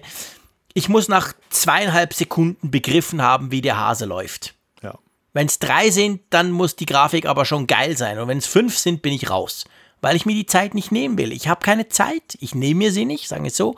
Ich mag mich nicht in ein Spiel einfuchsen, wo ich zuerst eine halbe Stunde irgendeine Story erklärt bekomme und dann noch mal eine halbe Stunde brauche, bis ich raus, raus, rausgefunden habe, wie dann die Steuerung funktioniert. Das ist zwar toll, dass man dann da theoretisch 40 Stunden spielen kann, aber das mache ich sowieso nicht. Ich will rein, zack, fünf Minuten, vielleicht auch mal zehn und wieder raus. That's it. Und da gebe ich dir recht, da ist Apple Arcade. Das Zeug ist eigentlich viel zu komplex, viel zu schön, viel zu groß, viel zu umfassend da drin, als dass es mich irgendwie, ähm, ja, als es mir ansprechen würde. Aber jetzt zurück zu dieser Meldung. Ich meine, was heißt denn das, wenn sie jetzt Spiele killen, die sie eigentlich in Auftrag gegeben haben? Heißt denn das, dass sie eine Qualitätsoffensive machen und die Spiele haben dem irgendwie nicht entsprochen? Oder heißt das halt letztendlich, dass sie merken, hey, kein Schwein interessiert sich für Apple Arcade, also fahren wir die Kosten ein bisschen runter? Ja, ich weiß jetzt nicht, ob die Kosten für Apple jetzt nach so kurzer Zeit schon so ein pressierendes Thema ja, sind. Sie haben ja genug Cash auf der Seite und mhm. sie, ich glaube, sie könnten so einem Dienst durchaus ein paar Jahre geben, sich zu entwickeln, bis sie entscheiden, okay, der wird nie wirtschaftlich. Also sie sollen ja laut Berichten so zwischen einer und fünf Millionen pro Spiel mhm. raushauen. Das werden sie natürlich jetzt am Anfang nicht erwirtschaften, aber das ist halt dann eben die Starthilfe, die man braucht. Klar. Nein, die Aussage in diesem Artikel ist, dass Apple halt jetzt zunehmend an Titeln interessiert ist, die die Leute länger fesseln. Also die, die dann halt dann dafür sorgen, dass die Abos dann auch weiter ausgereizt werden und die Leute nicht nach der Testphase dann schon wieder abspringen. Es gibt augenscheinlich ein riesiges Problem, eben, dass die Leute nicht drin bleiben im Dienst auf Dauer. Und da fragt man sich natürlich, ist das jetzt eine Qualitätsoffensive oder bedeutet das eher ein Sittenverfall im Sinne von Qualität? Es geht jetzt eher so in Richtung suchtmachend und nicht so wirklich mehr um die Qualität des Games oder das. Ich habe halt so, ich, ich hege halt so ein bisschen die Befürchtung, dass genau das, was wir gerade skizziert haben, dass unsere Lösung bringt doch einfach Games, die wir jetzt schon so in unseren Ordnern haben, ähm, dass die nicht gesehen wird, sondern dass es wieder auf irgendwas hinausläuft, wo sich das verrennt. Ja, habe ich auch das Gefühl. Also ich meine, wenn, wenn Apple Arcade seinem Namen gerecht werden würde, dann wären all die Spiele, die ich jetzt vorhin mal erwähnt habe, zum Beispiel, wären da drin. Und es kämen ganz viele neue in genau dieser Art und Weise rein. Aber, also gut, ich habe es jetzt schon länger nicht mehr, nicht mehr geguckt, was da alles neu reinkam. Aber das war eben zumindest am Anfang überhaupt nicht so, sondern das waren super schöne, qualitativ hochwertige, große Titel, aber ich meine, offensichtlich hat das ja nicht funktioniert. Also ja, bin ich natürlich gespannt, in welche Richtung geht's denn? Geht's eben mehr zum Casual Gamer, der Freude hat, dass er immer wieder neue knifflige Aufgaben kriegt, aber kurzweilig? Oder geht's hin in Richtung Spiele wie, keine Ahnung, dieses Brawl Star oder, oder weißt du, so Spiele, die dich dann wirklich quasi reinfuchsen, wo du dann stundenlang damit spielen musst oder tust, wenn's, wenn du eben der entsprechende Gamer bist. Ja, ich weiß es nicht. Also ich meine, da musst du ja auch zuerst die Entwickler haben, weil wir wissen ja, diese Spiele, die ja so erfolgreich sind in den App Stores, ihr braucht nur mal die Charts anzugucken, das sind ja die Spiele, die machen zum Teil Millionen Umsätze pro Monat, weil man halt in App irgendwas kauft etc. Das gibt's ja alles bei Arcade nicht. Also so ein Spielentwickler wirst du sowieso nicht zu Apple Arcade kriegen, weil der, der lacht ja Apple aus und sagt, ich mache viel mehr Kohle, wenn ich das Spiel so raushaue. Also da ist schon die Frage, was da kommen könnte. Ja, aber das ist vielleicht gerade die Idee, dass man halt das Budget nicht ausweiten will, aber dass man eben mehr Geld verwenden kann auf einzelne Entwickler, anstatt mhm. eben das breiter zu streuen. Dass man eben, äh, aktuell haben sie ja so um die 120 Titel drin, aber das mhm. Problem ist halt auch laut dem Medienbericht, dass ähm, ja, keiner so wirklich jetzt herausragt. Ne? Es ist keiner dabei, ja. der jetzt eben genau, wie du ja gerade skizziert hast, der große äh, App Store Chartbreaker. Das hat so kein Headliner. Ja. Und ähm, ja, dass, dass man da vielleicht sagt, lieber ein Headliner, der die Leute reinzieht, der die Leute fesselt, der die Leute hält, als eben dann ja. 120 Titel, die alle nett Klar. anzusehen sind, aber die eben alle dann, unterm Radar bleiben. Ja, schnell wieder vergessen sind dann auch. Ne? Es könnte natürlich funktionieren, dass du halt irgendein wirklich ultimativ, ich sag's mal so, geiles Game hast das ganz viele Leute anziehst und dann sagst du, hey Freunde, das ist ja nur eines von 120. Stell dir mal vor, für nur 5 Euro kriegst du dieses Hammer-Game plus noch die anderen. Das, das könnte unter Umständen funktionieren. Na, mal schauen. Ich würde es dem Service auf jeden Fall wünschen, weil ich finde nach ja, wie klar. vor die Idee sympathisch. Also ich, ich auch. Wenn es richtig angestellt wird, könnte ich mir schon vorstellen, würde mir das auch wieder Spaß machen. Absolut. Also ich gebe dem, dem, dem, ich gebe dem Dienst jederzeit sehr gerne wieder eine Chance. Das möchte ich offiziell hier noch sagen. Aber ja, da muss tatsächlich ein bisschen was ändern. Also mal schauen. Ähm, hm, wir haben viel über Apple Silicon gesprochen im großen Feedback-Teil. Und jetzt ist es so, das gibt ja eigentlich schon einen Mac mit Apple Silicon. Nur ist der relativ schwierig zu bekommen, oder? Ja, ja, nur Entwickler bekommen ihn und die Entwickler müssen ja in einem Bewerbungsverfahren bei Apple erstmal darlegen, wofür sie ihn dann genau gebrauchen und ähm, ich nehme mal an, dass man auch eine ganze Reihe von NDAs unterschreiben muss, weil es oh, halt ja. ein, ein, reines Entwicklergerät ist. Und dieses Developer Transition Kit ja, das wurde ja nun wie ein großes Staatsgeheimnis gehandhabt, aber es dauerte tatsächlich nicht mal eine Woche. Da war das erste Ding jetzt dann schon rausgeleakt und über Geekbench gibt es jetzt die ersten Benchmarks darüber, wie schnell das Ding wirklich ist. ist ja typisch. Ich meine, das ist wahrscheinlich auf Seite 1 vom NDA ganz zu oberst. Keine, keine, keine ähm, Benchmarks und auch überhaupt sonst nichts und glaube, auseinandernehmen dürft ihn auch nicht, etc. Also, das ist ja sowieso so, man kann den für, glaube ich, 500, 600 Dollar, kann man den mieten quasi weil wenn es dann die ersten richtigen Macs gibt mit Apple Silicon, dann muss man den dann wieder zurückschicken. Also das ist definitiv nichts End-User-mäßiges, dieser, dieser Mac Mini, der ja ein A12Z-Chip, also den, der im iPad Pro im aktuellen drin steckt, hat ja der drin. Ja, wie schlägt er sich denn die Kiste, wenn wir jetzt schon mal davon sprechen, dass einer all diese NDAs quasi ähm, ver, ver, verletzt hat und da ähm, Geekbench hat drauflaufen lassen? Ja, der läuft ziemlich gut. Ne? Also wenn im Vergleich jetzt dann zu einem MacBook Air zum Beispiel werden dann eben beim Mehrkernbetrieb dann 600 Punkte mehr erreicht. Mhm. Das ist jetzt ja dafür, dass es ja eigentlich erstmal ein noch für das iPad Pro eigentlich nur konzipierter Chip ist, der jetzt dann in diesem Kontext verwendet wird, ja schon mal herausragend.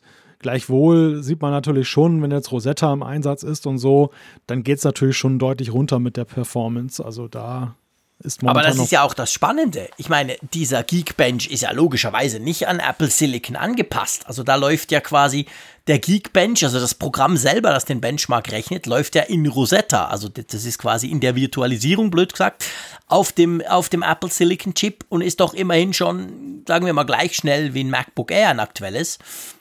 Das ist interessant, weil wir gehen ja alle davon aus, beziehungsweise das heißt, wir gehen davon aus, so wird es sein. Apple wird ja nicht sowas raushauen Ende Jahr. Die werden ja nicht irgendwie einen Mac bringen mit, oh, guck mal, wir haben den iPad-Chip da reingebaut, sondern die werden irgendwas viel Besseres machen.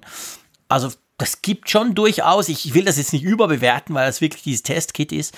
Das hat mit der realen End-User-Plattform am, am Ende nichts zu tun oder nur wenig, aber das ist relativ vielversprechend. Ist ja jetzt nicht so, dass der komplett abkackt. Ja, wir können ja, wir können ja eine Sache können wir daraus ableiten und das ist die Frage, von welchem Plateau startet Apple eigentlich ja. mit seinen eigenen Prozessoren? Wo sind sie im Hier und Jetzt ja. mit dem iPad Pro? Auf der Mac-Plattform. Und das ist ja eben der Vergleich, den wir bislang ja nur unzureichend ziehen konnten. Es gab ja auch schon eben für die iPad Pros die Tests ja eben, dass man die Performance gebenchmarkt hat. Aber das war immer iPad gegen iPad und Mac gegen Mac. Und jetzt haben wir hier einen iPad-Prozessor, einen ARP-Prozessor, der eben dann mit Mac-Betriebssystem läuft. Und dementsprechend haben wir einige, haben wir jetzt erstmal so diesen wirklich direkten Vergleich, wo steht ein heutiger iPad Pro Prozessor, wenn er auf dem Mac läuft. Wir dürfen ja davon ausgehen, dass das eben dann der Ausgangspunkt ist für alles, was da kommen wird. Genau, ja, ganz genau. Gut, dann kommt jetzt das Aufregerthema der Woche. Fanfare einblenden bitte. Es geht um Gerüchte. Und es geht um Gerüchte, dass das kommende iPhone 12, wo wir nicht genau wissen, wann es kommt, wahrscheinlich nicht unbedingt im September, da gibt es auch Gerüchte, sich das ein bisschen nach hinten verschieben könnte. Anyway, das nächste iPhone könnte ohne Netzteil und ohne Kopfhörer in der Box liegen. Ja, und das hat doch schon einiges an Echo hervorgerufen. Allein dieses Gerücht, oder? Ja, ist ein doppelter Affront. Ne? Wir haben ja schon längere Zeit immer mal darüber gesprochen, dass die Kopfhörer den, der da nicht mal beiliegen könnten. Und jetzt dann noch ein Netzteil, das fehlt und das jetzt gleich noch beides gemeinsam. Dass das natürlich für Aufregung sorgt, das steht ja völlig außer Frage. Die jenseits der Emotionen sich stellende Frage ist jedoch für mich, ähm, wie dramatisch ist denn der Impact wirklich? Also ist das nicht so, dass man eigentlich dann künftig die Schublade etwas entlasten kann, weil sich da als regelmäßiger iPhone-Nutzer sowieso schon etliche Geräte stapeln? Ja, das ist die Frage aller Fragen. So wird Apple sicher verkaufen, wenn es wirklich dazu kommen sollte. Also wie gesagt, das ist ein Gerücht. Ich habe manchmal den Eindruck im Moment gerade im Netz, das wird diskutiert, wie wenn das quasi die erste Box ist schon bei einem Journalisten gelandet. Ähm, es ist ja ein Gerücht, wir wissen überhaupt ja. nicht, ob das stimmt und ich bin selber, merke ich, hin und her gerissen. Ich halte, im ersten Moment habe ich für totalen Quatsch gehalten. Dachte, sowas Blödes, warum sollten sie das tun? Ähm, jetzt nach, nach ein paar Tagen, pff, also die Kopfhörer kann ich mir definitiv vorstellen, hm. weil ja, Apple hat ein großes Line-up, man kann die kaufen, man kann letztendlich natürlich, so will es Apple, die AirPods kaufen. Da ist das jetzt nicht so, dass die Kopfhörer, ist ja auch nicht so, dass die ein extremes Qualitätsprodukt wären, die, die dabei sind, die mit Kabel, die weißen. Das könnte ich mir durchaus vorstellen. Ein bisschen anders sehe ich es beim Netzteil, weil du hast natürlich recht. Ich meine, für Leute wie uns, aber auch für wahrscheinlich für viele, viele andere, für wahrscheinlich ein Großteil der Leute, die haben schon irgendwo ein Netzteil. Und Klammer auf, sollte das so sein, dann wäre das natürlich der Beweis, dass das iPhone 12 definitiv nicht mit USB-C kommt. Klammer zu. Ähm, man hat sicher ganz viele Lightning-Kabel und Netzteile irgendwo noch rumfliegen. Das ist so. Ich frage mich halt nur, ich meine, Apple verkauft auch nach wie vor natürlich iPhones an Leute, die vorher noch nie ein iPhone hatten. Und die jetzt noch nicht unbedingt einen komplett mit Apple ausgestatteten Haushalt haben. Und was machst du denn mit denen? Was machst du mit all den Switchern, auf die Apple ja wahnsinnig stolz ist von Android? Hm. Weil die haben alle ein fancy USB-C-Netzteil. Aber die haben garantiert kein Lightning. Also da bin ich noch so ein bisschen, ich weiß nicht. Ich meine, klar, du kannst sagen, okay, wir legen ein USB-A auf Lightning-Kabel bei. Das Kabel ist noch da, nur das Netzteil fehlt. Das ist ja auch die Frage, ja. Also ist ja, ein genau, Kabel, auch die Frage. Ist ein, also ist, ist ein Kabel dabei. Ein Kabel ist ja schon die halbe Miete, weil ähm, ein, ein, gener ein generelles USB-Netzteil oder ein USB-Anschluss werden ja die Leute mit hö viel höherer Wahrscheinlichkeit haben als zum Beispiel ein Lightning-Kabel. Es wäre in der Tat so, da gebe ich dir recht, und ich habe ja auch nur ein bisschen damit kokettiert, jetzt aus unserer Perspektive. Es ist natürlich gegenüber Neukunden, wäre es ja ein unfreundlicher Akt. Du kaufst ein Gerät genau. und du kannst es gar nicht aufladen und musst erstmal, äh, alleine die, die Leute, die einfach das nicht auf der Pfanne haben, dass das nicht beiliegt und dann eben dann da aufgeschmissen sind, weil sie dann eben Weihnachten das Gerät kriegen und können es dann nicht dann drei Tage nicht aufladen. Jetzt mal ein bisschen übertrieben gesagt. Ja, aber es ist so. Das, das ist genau das, der das, Punkt. Also das wäre natürlich ein Albtraum. Diese Stories, die dann auch in den Publikumsmedien kommen, die sind ja, die sind ja gigantisch schlecht für Apple. Und genau das würde ja passieren. Genau Bild-Zeitung findet dann einen, der sich ganz stolz, er hat noch vier Monate lang gespart und überhaupt sein erstes richtig geiles iPhone kauft und dann kann er es nicht aufladen an Weihnachten. Also, also das Kabel, das Kabel liegt bei ihm, sorry, Punkt. Also das müssen, ja. müssen wir gar nicht diskutieren. Also aufs ja, Kabel klar. wird Apple niemals verzichten, weil dann könntest du zumindest diesen Dreh machen, ja, aber hey, sorry, der hat sicher irgendwo einen Computer oder irgendwas, kann das einstecken. Das Netzteil ist tatsächlich die Frage. Also dieses, vor allem, weißt du, die Frage ist ja so ein bisschen, dieses 5 Watt, ich brauche drei Tage zum Aufladen Netzteil, das Apple seit 1835 mhm. baut. Das finde ich auch cool, wenn das überhaupt nicht mehr gebaut wird, dieses Scheißteil. Weil das dauert. Also da, glaub, das finde ich auch. Haut das raus. Aber, aber glaub, das ein bisschen schnellere? Hm? Aber ich glaube, das ist genau der Punkt, um den es, den es, wenn das denn überhaupt war, es geht. Apple entledigt sich damit ja genau dieser Frage, der Forderung, oder dass der Vergleich gezogen wird. Es wird gesagt, ja, ihr legt was bei, aber es ist Schrott, sondern dass sie dann nämlich sagen können, ja, Moment, wir lassen dir Nutzer die freie Wahl, ob du ein starkes Netzteil kaufst oder ein schwaches Netzteil kaufst.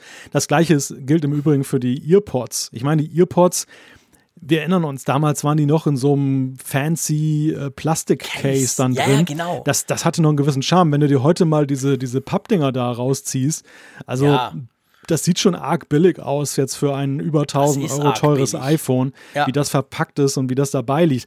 Ich kann schon verstehen, dass, dass, dass ihnen das selber irgendwie ein Dorn im Auge ist, dass sie aber eben nicht davon abrücken und der Forderung nachgeben, bessere Sachen beizulegen. Weißt du, was ich mir vorstellen könnte, was ein Kompromiss sein könnte, was ihnen natürlich nebenbei auch gut nützt? Hm? Jesus. Ja, dass sie einfach einen Gutschein beilegen. Dass sie einfach sagen, dass einen gewissen, gewissen äh, Prozentsatz, also beispielsweise den Gegenwert eines 5 Watt ähm, Netzteils, kriegst du dann irgendwie dann erstattet, wenn du es dann bei Apple selber bestellst. Natürlich in der Erwartung, also 30 dass Cent. ja, natürlich zu dem Apple-Preis, Apple ja wenn du es als Ersatzteil kaufen würdest. Aber dass, dass dann eben der Anreiz geliefert wird, dass du als Nutzer dann natürlich nicht das 5 Watt Ding dir holst, was du kostenlos kriegst, sondern gleich sagst, naja gut, dann packe ich gleich mal noch eben für 20 oder 30 Euro Aufpreis das 18 Smarte Watt. Idee. Und das, und, und, und das weiß natürlich, das ja. ja, das, weiß, das weiß natürlich jetzt keiner, weil das Leak kommt ja aus der, aus der äh, Manufaktur, aus der Herstellung. Da, ist, da sieht man ja nur das, was jetzt nicht beiliegt. Was sie nicht wissen, ist, was das Marketing parallel mhm. vorbereitet und einfach als Kärtchen beiliegt. Das wäre smart, weil dann könntest du quasi das ent entlasten. Klar, es ist ein bisschen blöd, da musst du dran denken als Kunde und so, aber klar, du hast das Kabel, also du kannst es halt am PC aufladen die ersten zwei Tage, bis du deinen, deinen Gutschein eingelöst hast. Okay, aber sie könnten vor allem die Karte spielen. Hey, wir gucken zur Natur, all die Milliarden iPhone-Netzteile, die niemand braucht, die jedes Jahr verschickt werden, die noch genau. irgendwo rumfliegen, die braucht es dann nicht mehr und du kannst dir für den Gutschein auch noch ein Game kaufen, wenn du willst oder so. Ja, das wäre das, das wär in der Tat smart. Ja, es, es, gibt ja viele Vorteile, die man jetzt in so eine Geschichte verpacken könnte. Also einerseits die Sache, dass du die freie Wahl hast, dass du jetzt nicht genötigt wirst, jetzt dann die schlechte Variante zu bekommen. Ja. Du hast gerade den Umweltschutz und Klimaschutz genannt, auch ein schönes Argument. Und ja, da, da, fallen einem ja noch, da fallen einem ja noch viel mehr ein. Auch zum Beispiel die Frage ja. der, der Wahlfreiheit. Vielleicht möchte der Nutzer ja lieber wireless laden und möchte sich eine Ladematte kaufen und gar nicht mehr so ein, so ein Kabelnetzteil genau. haben. Oder er möchte genau. AirPods kaufen, weil er, weil das, die, das ist ja viel schöner als kabelgebundene.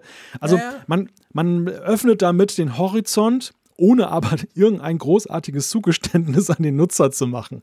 Das ist sehr geschickt, wenn das so ja. wäre. Ja. Das wäre wirklich smart. Das muss ich sagen. Je länger ich darüber nachdenke oder mit dir diskutiere, könnte sein. Gut, lass uns zu den Apfelstücken kommen. Ähm, weil das Aufregerthema hat sich als gar nicht so starkes Aufregerthema entpuppt. Wir haben es sozusagen entschärft, mein Lieber. Zum, zumindest wir regen uns jetzt noch nicht auf. Ja, genau, wir regen uns noch nicht auf. Das ist schon mal der erste Schritt, oder? Ich habe schon gefürchtet, ich werde mich da furchtbar drüber aufregen. So spät in der Sendung, das wollen wir ja nicht. Nein. Also, die Apfelstücke, unsere kleine Rubrik mit, was heißt klein, mit einfach Informationen, die sich auch noch ergeben haben. Und da war sicher die erste New York die, Entschuldigung, die New York Times, ich probiere es nochmal, verlässt Apple News. Uh. Ja, das nächste Service-Thema nach Apple ja, Genau. Und kein positives einmal mehr. Läuft ja super momentan. genau. Eieiei. Ja, ja, das also ist natürlich das, schon eine Meldung, die ging um die Welt. Das geht in der Tat um die Welt, weil die New York Times ist ja auch bei den klassischen Medien eines der ganz wenigen Medienhäuser weltweit, was ja nun im digitalen Bereich auch äh, starke Zugewinne und Wirtschaftsfähigkeit unter Beweis ja. stellt. Also sozusagen ich, in meiner Branche, genau, in meiner Branche gilt das immer als das große Vorbild. Ne? Weißt du, wir wollen alle werden wie die New York Times, die es mhm. ja irgendwie hinkriegt und äh, viele andere sind noch auf dem Weg.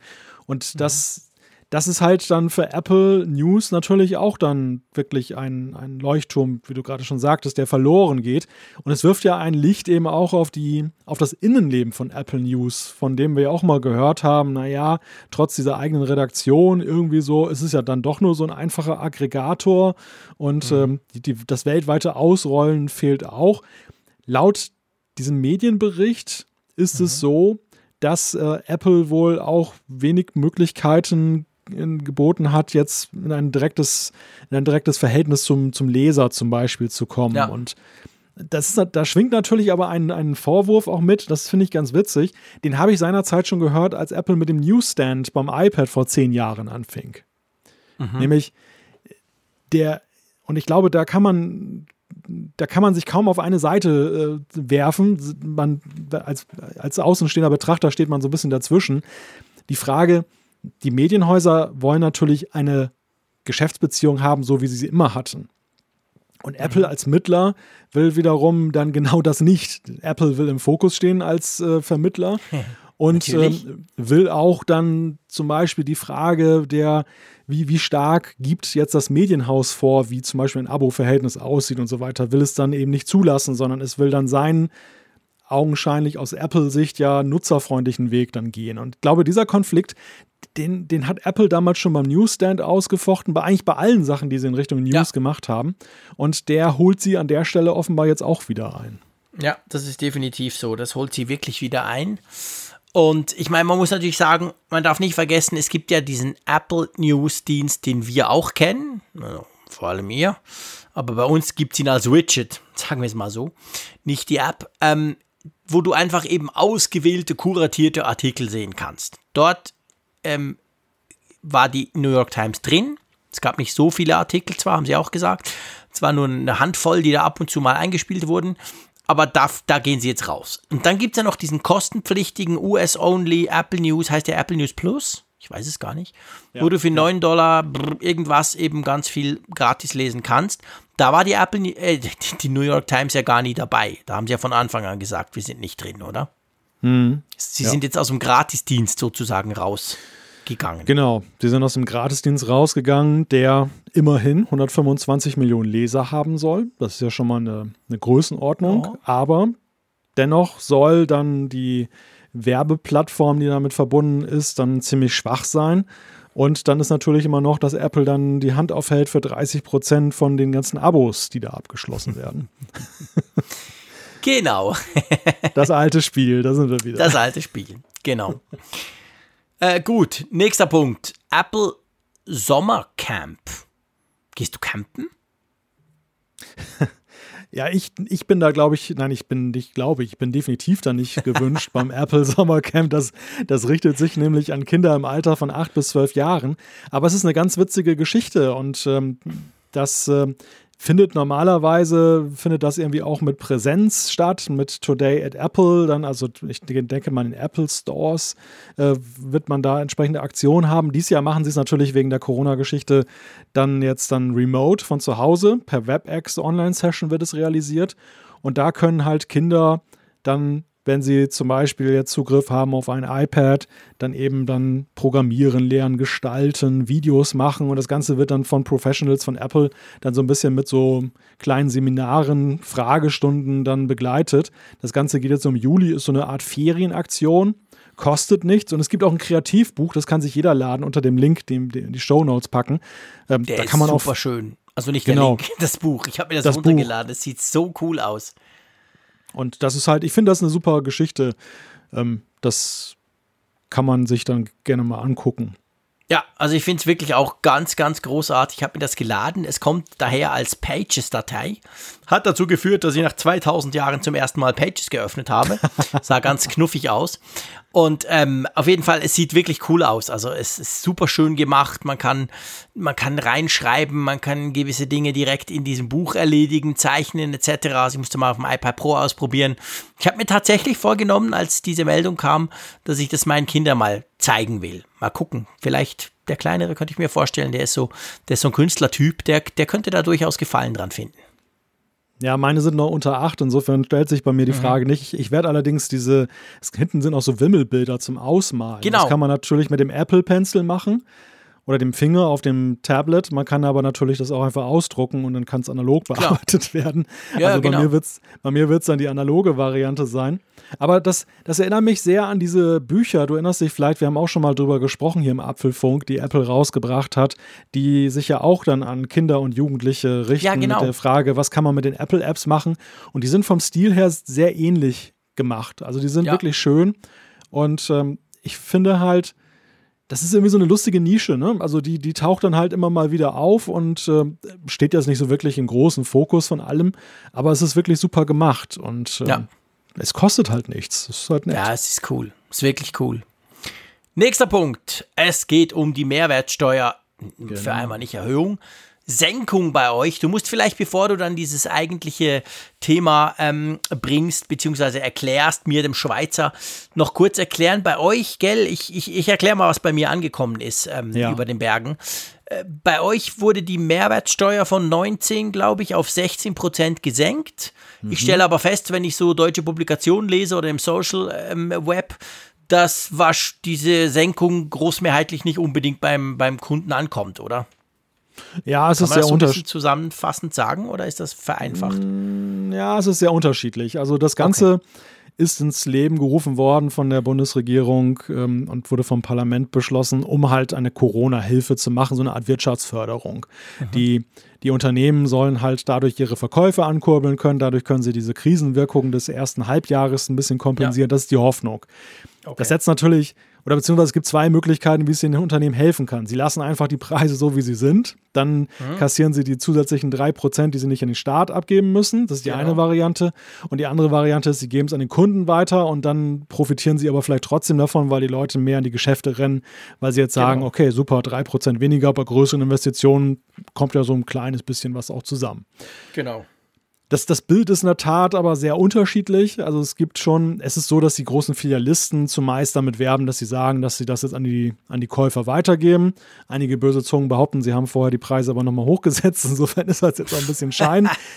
Ich kann's, ich habe es jetzt nicht im Einzelnen überprüft, aber es ist auf jeden Fall so ein Thema. Ich bekomme derzeit auch jeden Tag 50 E-Mails auch von Internet Services. Heute zum Beispiel hat mir Spotify geschrieben, dass mhm. sie jetzt auch eben für die Dauer eines halben Jahres, so lange gilt das ja nur, dann ah, eben okay. die Preise jetzt dann runtersetzen und dann gehen sie danach wieder hoch. Ich will jetzt gar nicht erst das Fass aufmachen, was da alles dranhängt. In Deutschland gibt es ja sowieso ja, zwei klar. Mehrwertsteuersätze. Du hast ja noch die 7%, die jetzt dann ja. auch runtergegangen sind. Und äh, es gibt ja sowieso schon dann für Gastronomen unterschiedliche Sätze. Großes Tova-Bohu ein Stück weit. Ja. Und äh, da sollen wir mal durchblicken. Die Frage, was hat das mit Apple zu tun? Und da lesen wir heute Abend die News, dass Apple zu denen gehört, die die, die 3% einfach dann selber behalten. Also es gibt jetzt dann die, es gibt die ersten ja gut, Rechnungen. Ich meine, Apple muss schon da haben, da muss man schon gucken, wo die Kohle bleibt. Die sind hart getroffen worden, ja, das muss man sagen. Und es gibt jetzt die ersten Rechnungen für den iCloud-Speicherplan. Und da sind halt die, die Preise, die unterm Strich stehen, also zum Beispiel für das 2-Terabyte-Paket, sind halt identisch, 9,99 Euro. Und dann haben die Leute nachgeguckt und haben gesehen, oha, der, der Nettopreis wurde erhöht. Ähm, das, äh, Krass. Dadurch äh, bleibt halt mehr bei Apple. Muss man allerdings auch wiederum sagen, es geht hier um die wahnsinnige Summe von äh, 8,39 Euro äh, ist der Nettopreis auf 8,61 ja, genau. erhöht worden. Also es geht um 22 Cent da. Das ist jetzt natürlich, man wird da nicht reich mit, aber trotzdem, das äh, hier, hier kursiert. Millionen? Ja, gut, Apple, okay, für Apple ist es schon, aber für den einzelnen Nutzer ist es jetzt, glaube ich, keine Nein, nee, Offenbarung. natürlich. Ja, das er- spielt nicht weil- so eine große Rolle, klar. Weil du sparst es jetzt ja höchstens sechs Monate lang. Ne? Sechs Ja. Monate, A, 20 Cent, also ja, kannst Ja, du den klar. Kaugummi kaufen oder so. Aber ja, ich, ich finde es ich find's halt irgendwie unredlich, weißt du? Also ich finde wirklich bei, bei so einer großen Firma, ich meine, klar, beim Bäcker, der vielleicht sagt und der, der das vielleicht auch seinen Kunden dann erklärt, sagt, hey Freunde, das war so heavy, diese, diese Schließungen monatelang. Ich bin wa wahnsinnig froh, wenn ich da 3% äh, quasi weniger dem Staat abgeben muss. Für euch bleibt der Preis sozusagen gleich. Da finde ich, ja, muss ich sagen, hey, okay, klar, kein Problem. Aber bei einem Konzern wie Apple, pff, also sorry. Und dann, ich meine, das ist jetzt beim, ist das bei allen Diensten? Weiß man das? Das ist ja jetzt, dieses Beispiel ist jetzt beim iCloud Speicherplan. Ist das bei Apple Music etc. wahrscheinlich dann auch so, oder? Ich gehe da fast von aus. Ich glaube, Ja. also ich bin da, ich bin da grundsätzlich auch bei dir. Ich finde, es steht Apple einfach unglaublich schlecht zu Gesicht und das wird wahrscheinlich so eine Art PR-Super-GAU jetzt werden, wenn das so ein Denk bisschen auch. viral geht, das Thema. Ich befürchte aber, dass das wahrscheinlich eine Entscheidung ist, die sie getroffen haben in äh, völliger Unterschätzung des Impacts. Sie haben es einfach so gemacht, weil sie ihre, ihre schönen Preise lieben. Das, das, was ich in, in Supermärkten momentan sehe, ist natürlich, du hast ganz merkwürdige, total schiefe Preise. Ne? Es gibt, kostet ja jetzt irgendwas. Na, wir haben ja, wir haben ja diese 99 Cent Preise überall. Ne? Genau. So, es ist so, Da das der Schweizer vorgegaukelt drüber. Wird, es kostet noch 8 Euro, indem es Genau. 8,99 Euro kostet, nicht 9 Euro. Da, daran sind wir gewöhnt. Aber jetzt kosten diese ganzen Sachen, die du im Supermarkt kaufst, plötzlich 8,34 Euro und 8,61 Euro und so. Aber wie, geht denn das? Also jetzt, jetzt nicht digital. Es gibt ja immer noch und gerade in Deutschland viele Leute, die das Bargeld lieben. Jetzt kaufe ich mir was für 8,34 Euro. Kann ich das zahlen? Habt ihr 1 Ja. Cent äh, ja, Stücke? wir haben, wir haben 1, Crazy. 2 und 5 Cent Stücke, ja. Okay. Krass. Ja, über diese Frage wird ja auch hier ständig diskutiert. Kleingeld, also Kupfergeld abschaffen, Ja, weil es genau. ja mehr Geld kostet, es eben in Umlauf Ja, genau. zu bringen, als dass Als es wert ist. Genau. Ja, ja, genau. Aber da kriegst du die Deutschen auch nicht von ab, weil dann gleich die Sorge ist, ja, da werden die Preise aber ja gerundet und nur nach oben und nicht nach unten. Mhm. Und dann werden wir alle abgezockt. Und naja. Das ist wie mit, wie mit Kartenzahlung So so, ein. Stück weit. Ja, Ja, der ja, Deutsche genau, ist genau. da einfach, der, der liebt sein Bargeld. Ja, ja, ich weiß, das haben wir auch schon diskutiert oder gemerkt. Ähm, ja, also ich finde ja, weißt du, erstens, du hast es gesagt, das geht eigentlich nicht, Punkt, das müssen wir gar nicht diskutieren. Und dazu finde ich ja eigentlich noch, also ich finde ja sowieso, jetzt, jetzt hier das Beispiel ist beim, beim iCloud-Speicherplan und das hat mich dann wieder auf die Idee gebracht, dass ich, dass ich gesehen habe, hey, genau, da gibt es nämlich auch noch Baustellen. Ich, ich sehe das so oft bei Leuten. Es gibt ja diesen 200 Gigabyte Plan. Und da gibt es schon, wenn du noch Familiensharing machst, natürlich viele, die sagen, ja, reicht gerade nicht, meine Frau und ich und dann noch die Kids und so. Und dann gibt es ja magischerweise nur noch den 2 Terabyte Plan. Es gibt ja nichts dazwischen. So ein Terabyte, wie es eigentlich fast jeder andere Cloud-Hersteller bietet, bietet ja Apple nicht an. Das heißt, letztendlich bist du ja eigentlich gezwungen, das noch teurere zu nehmen, wenn es diese Zwischenvariante gäbe. Es hat jetzt hier nichts mit dem Thema zu tun, das Fass will ich eigentlich auch gar nicht auftun, aber ich finde, bei Apples Speicherplänen könnten sie auch mal noch was machen.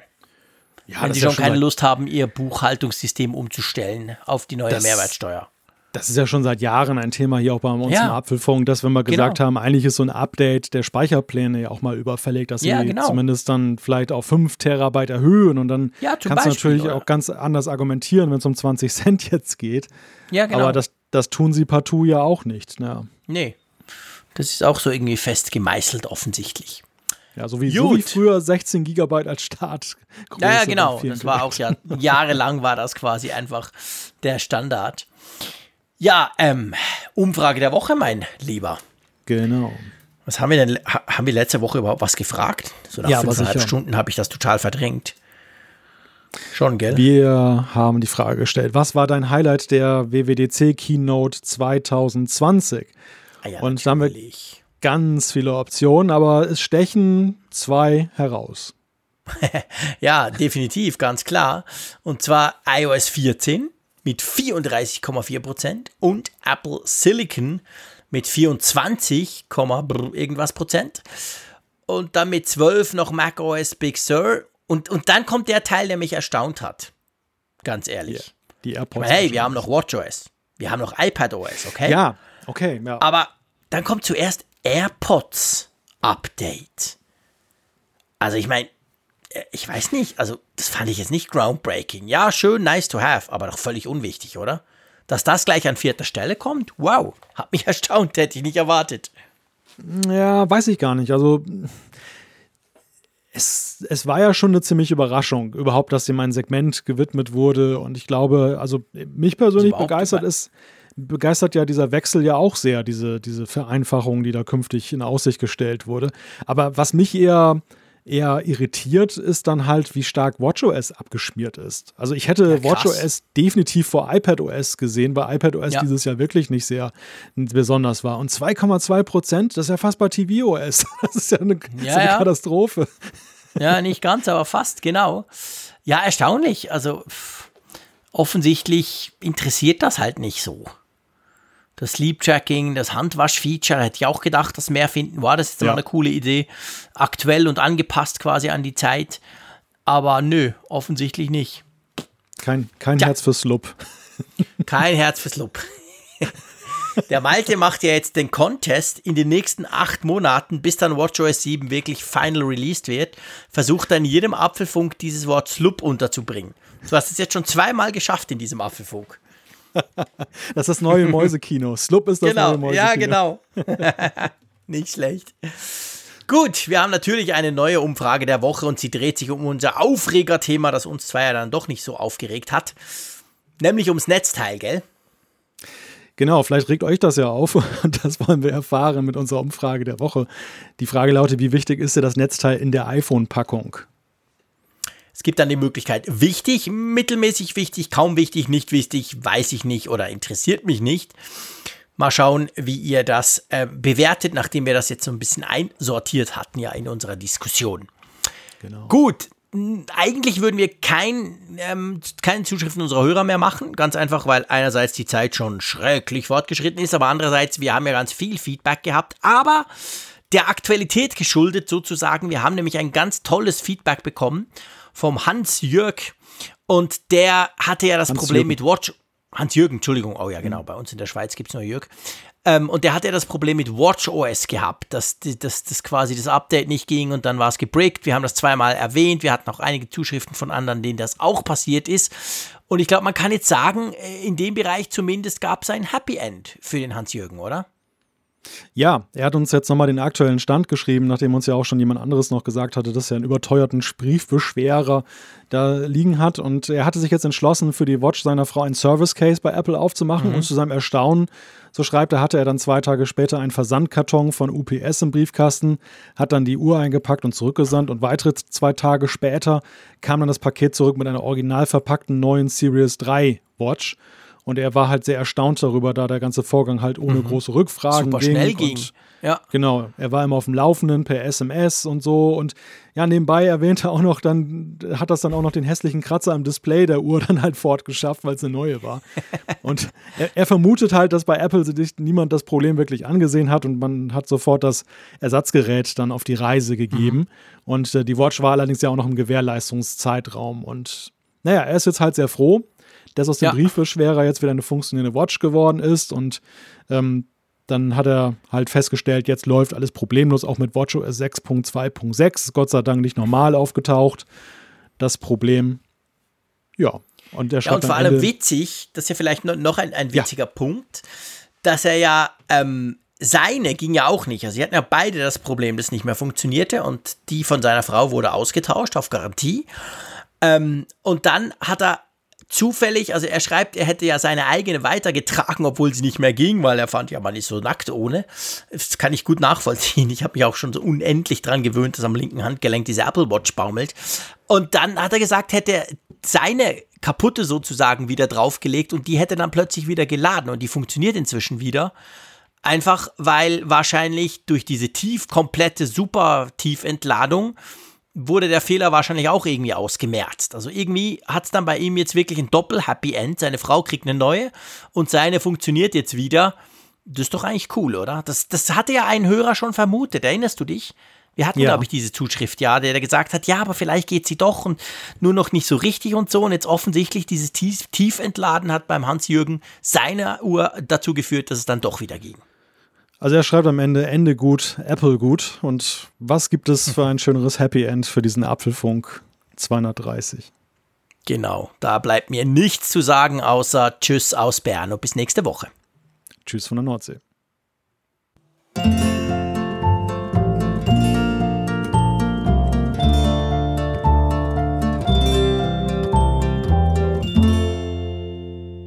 Immer auf Empfang mit Funkgerät, der App zum Apfelfunk. Lade dir jetzt Funkgerät für iOS und Android kostenlos im App Store und bei Google Play.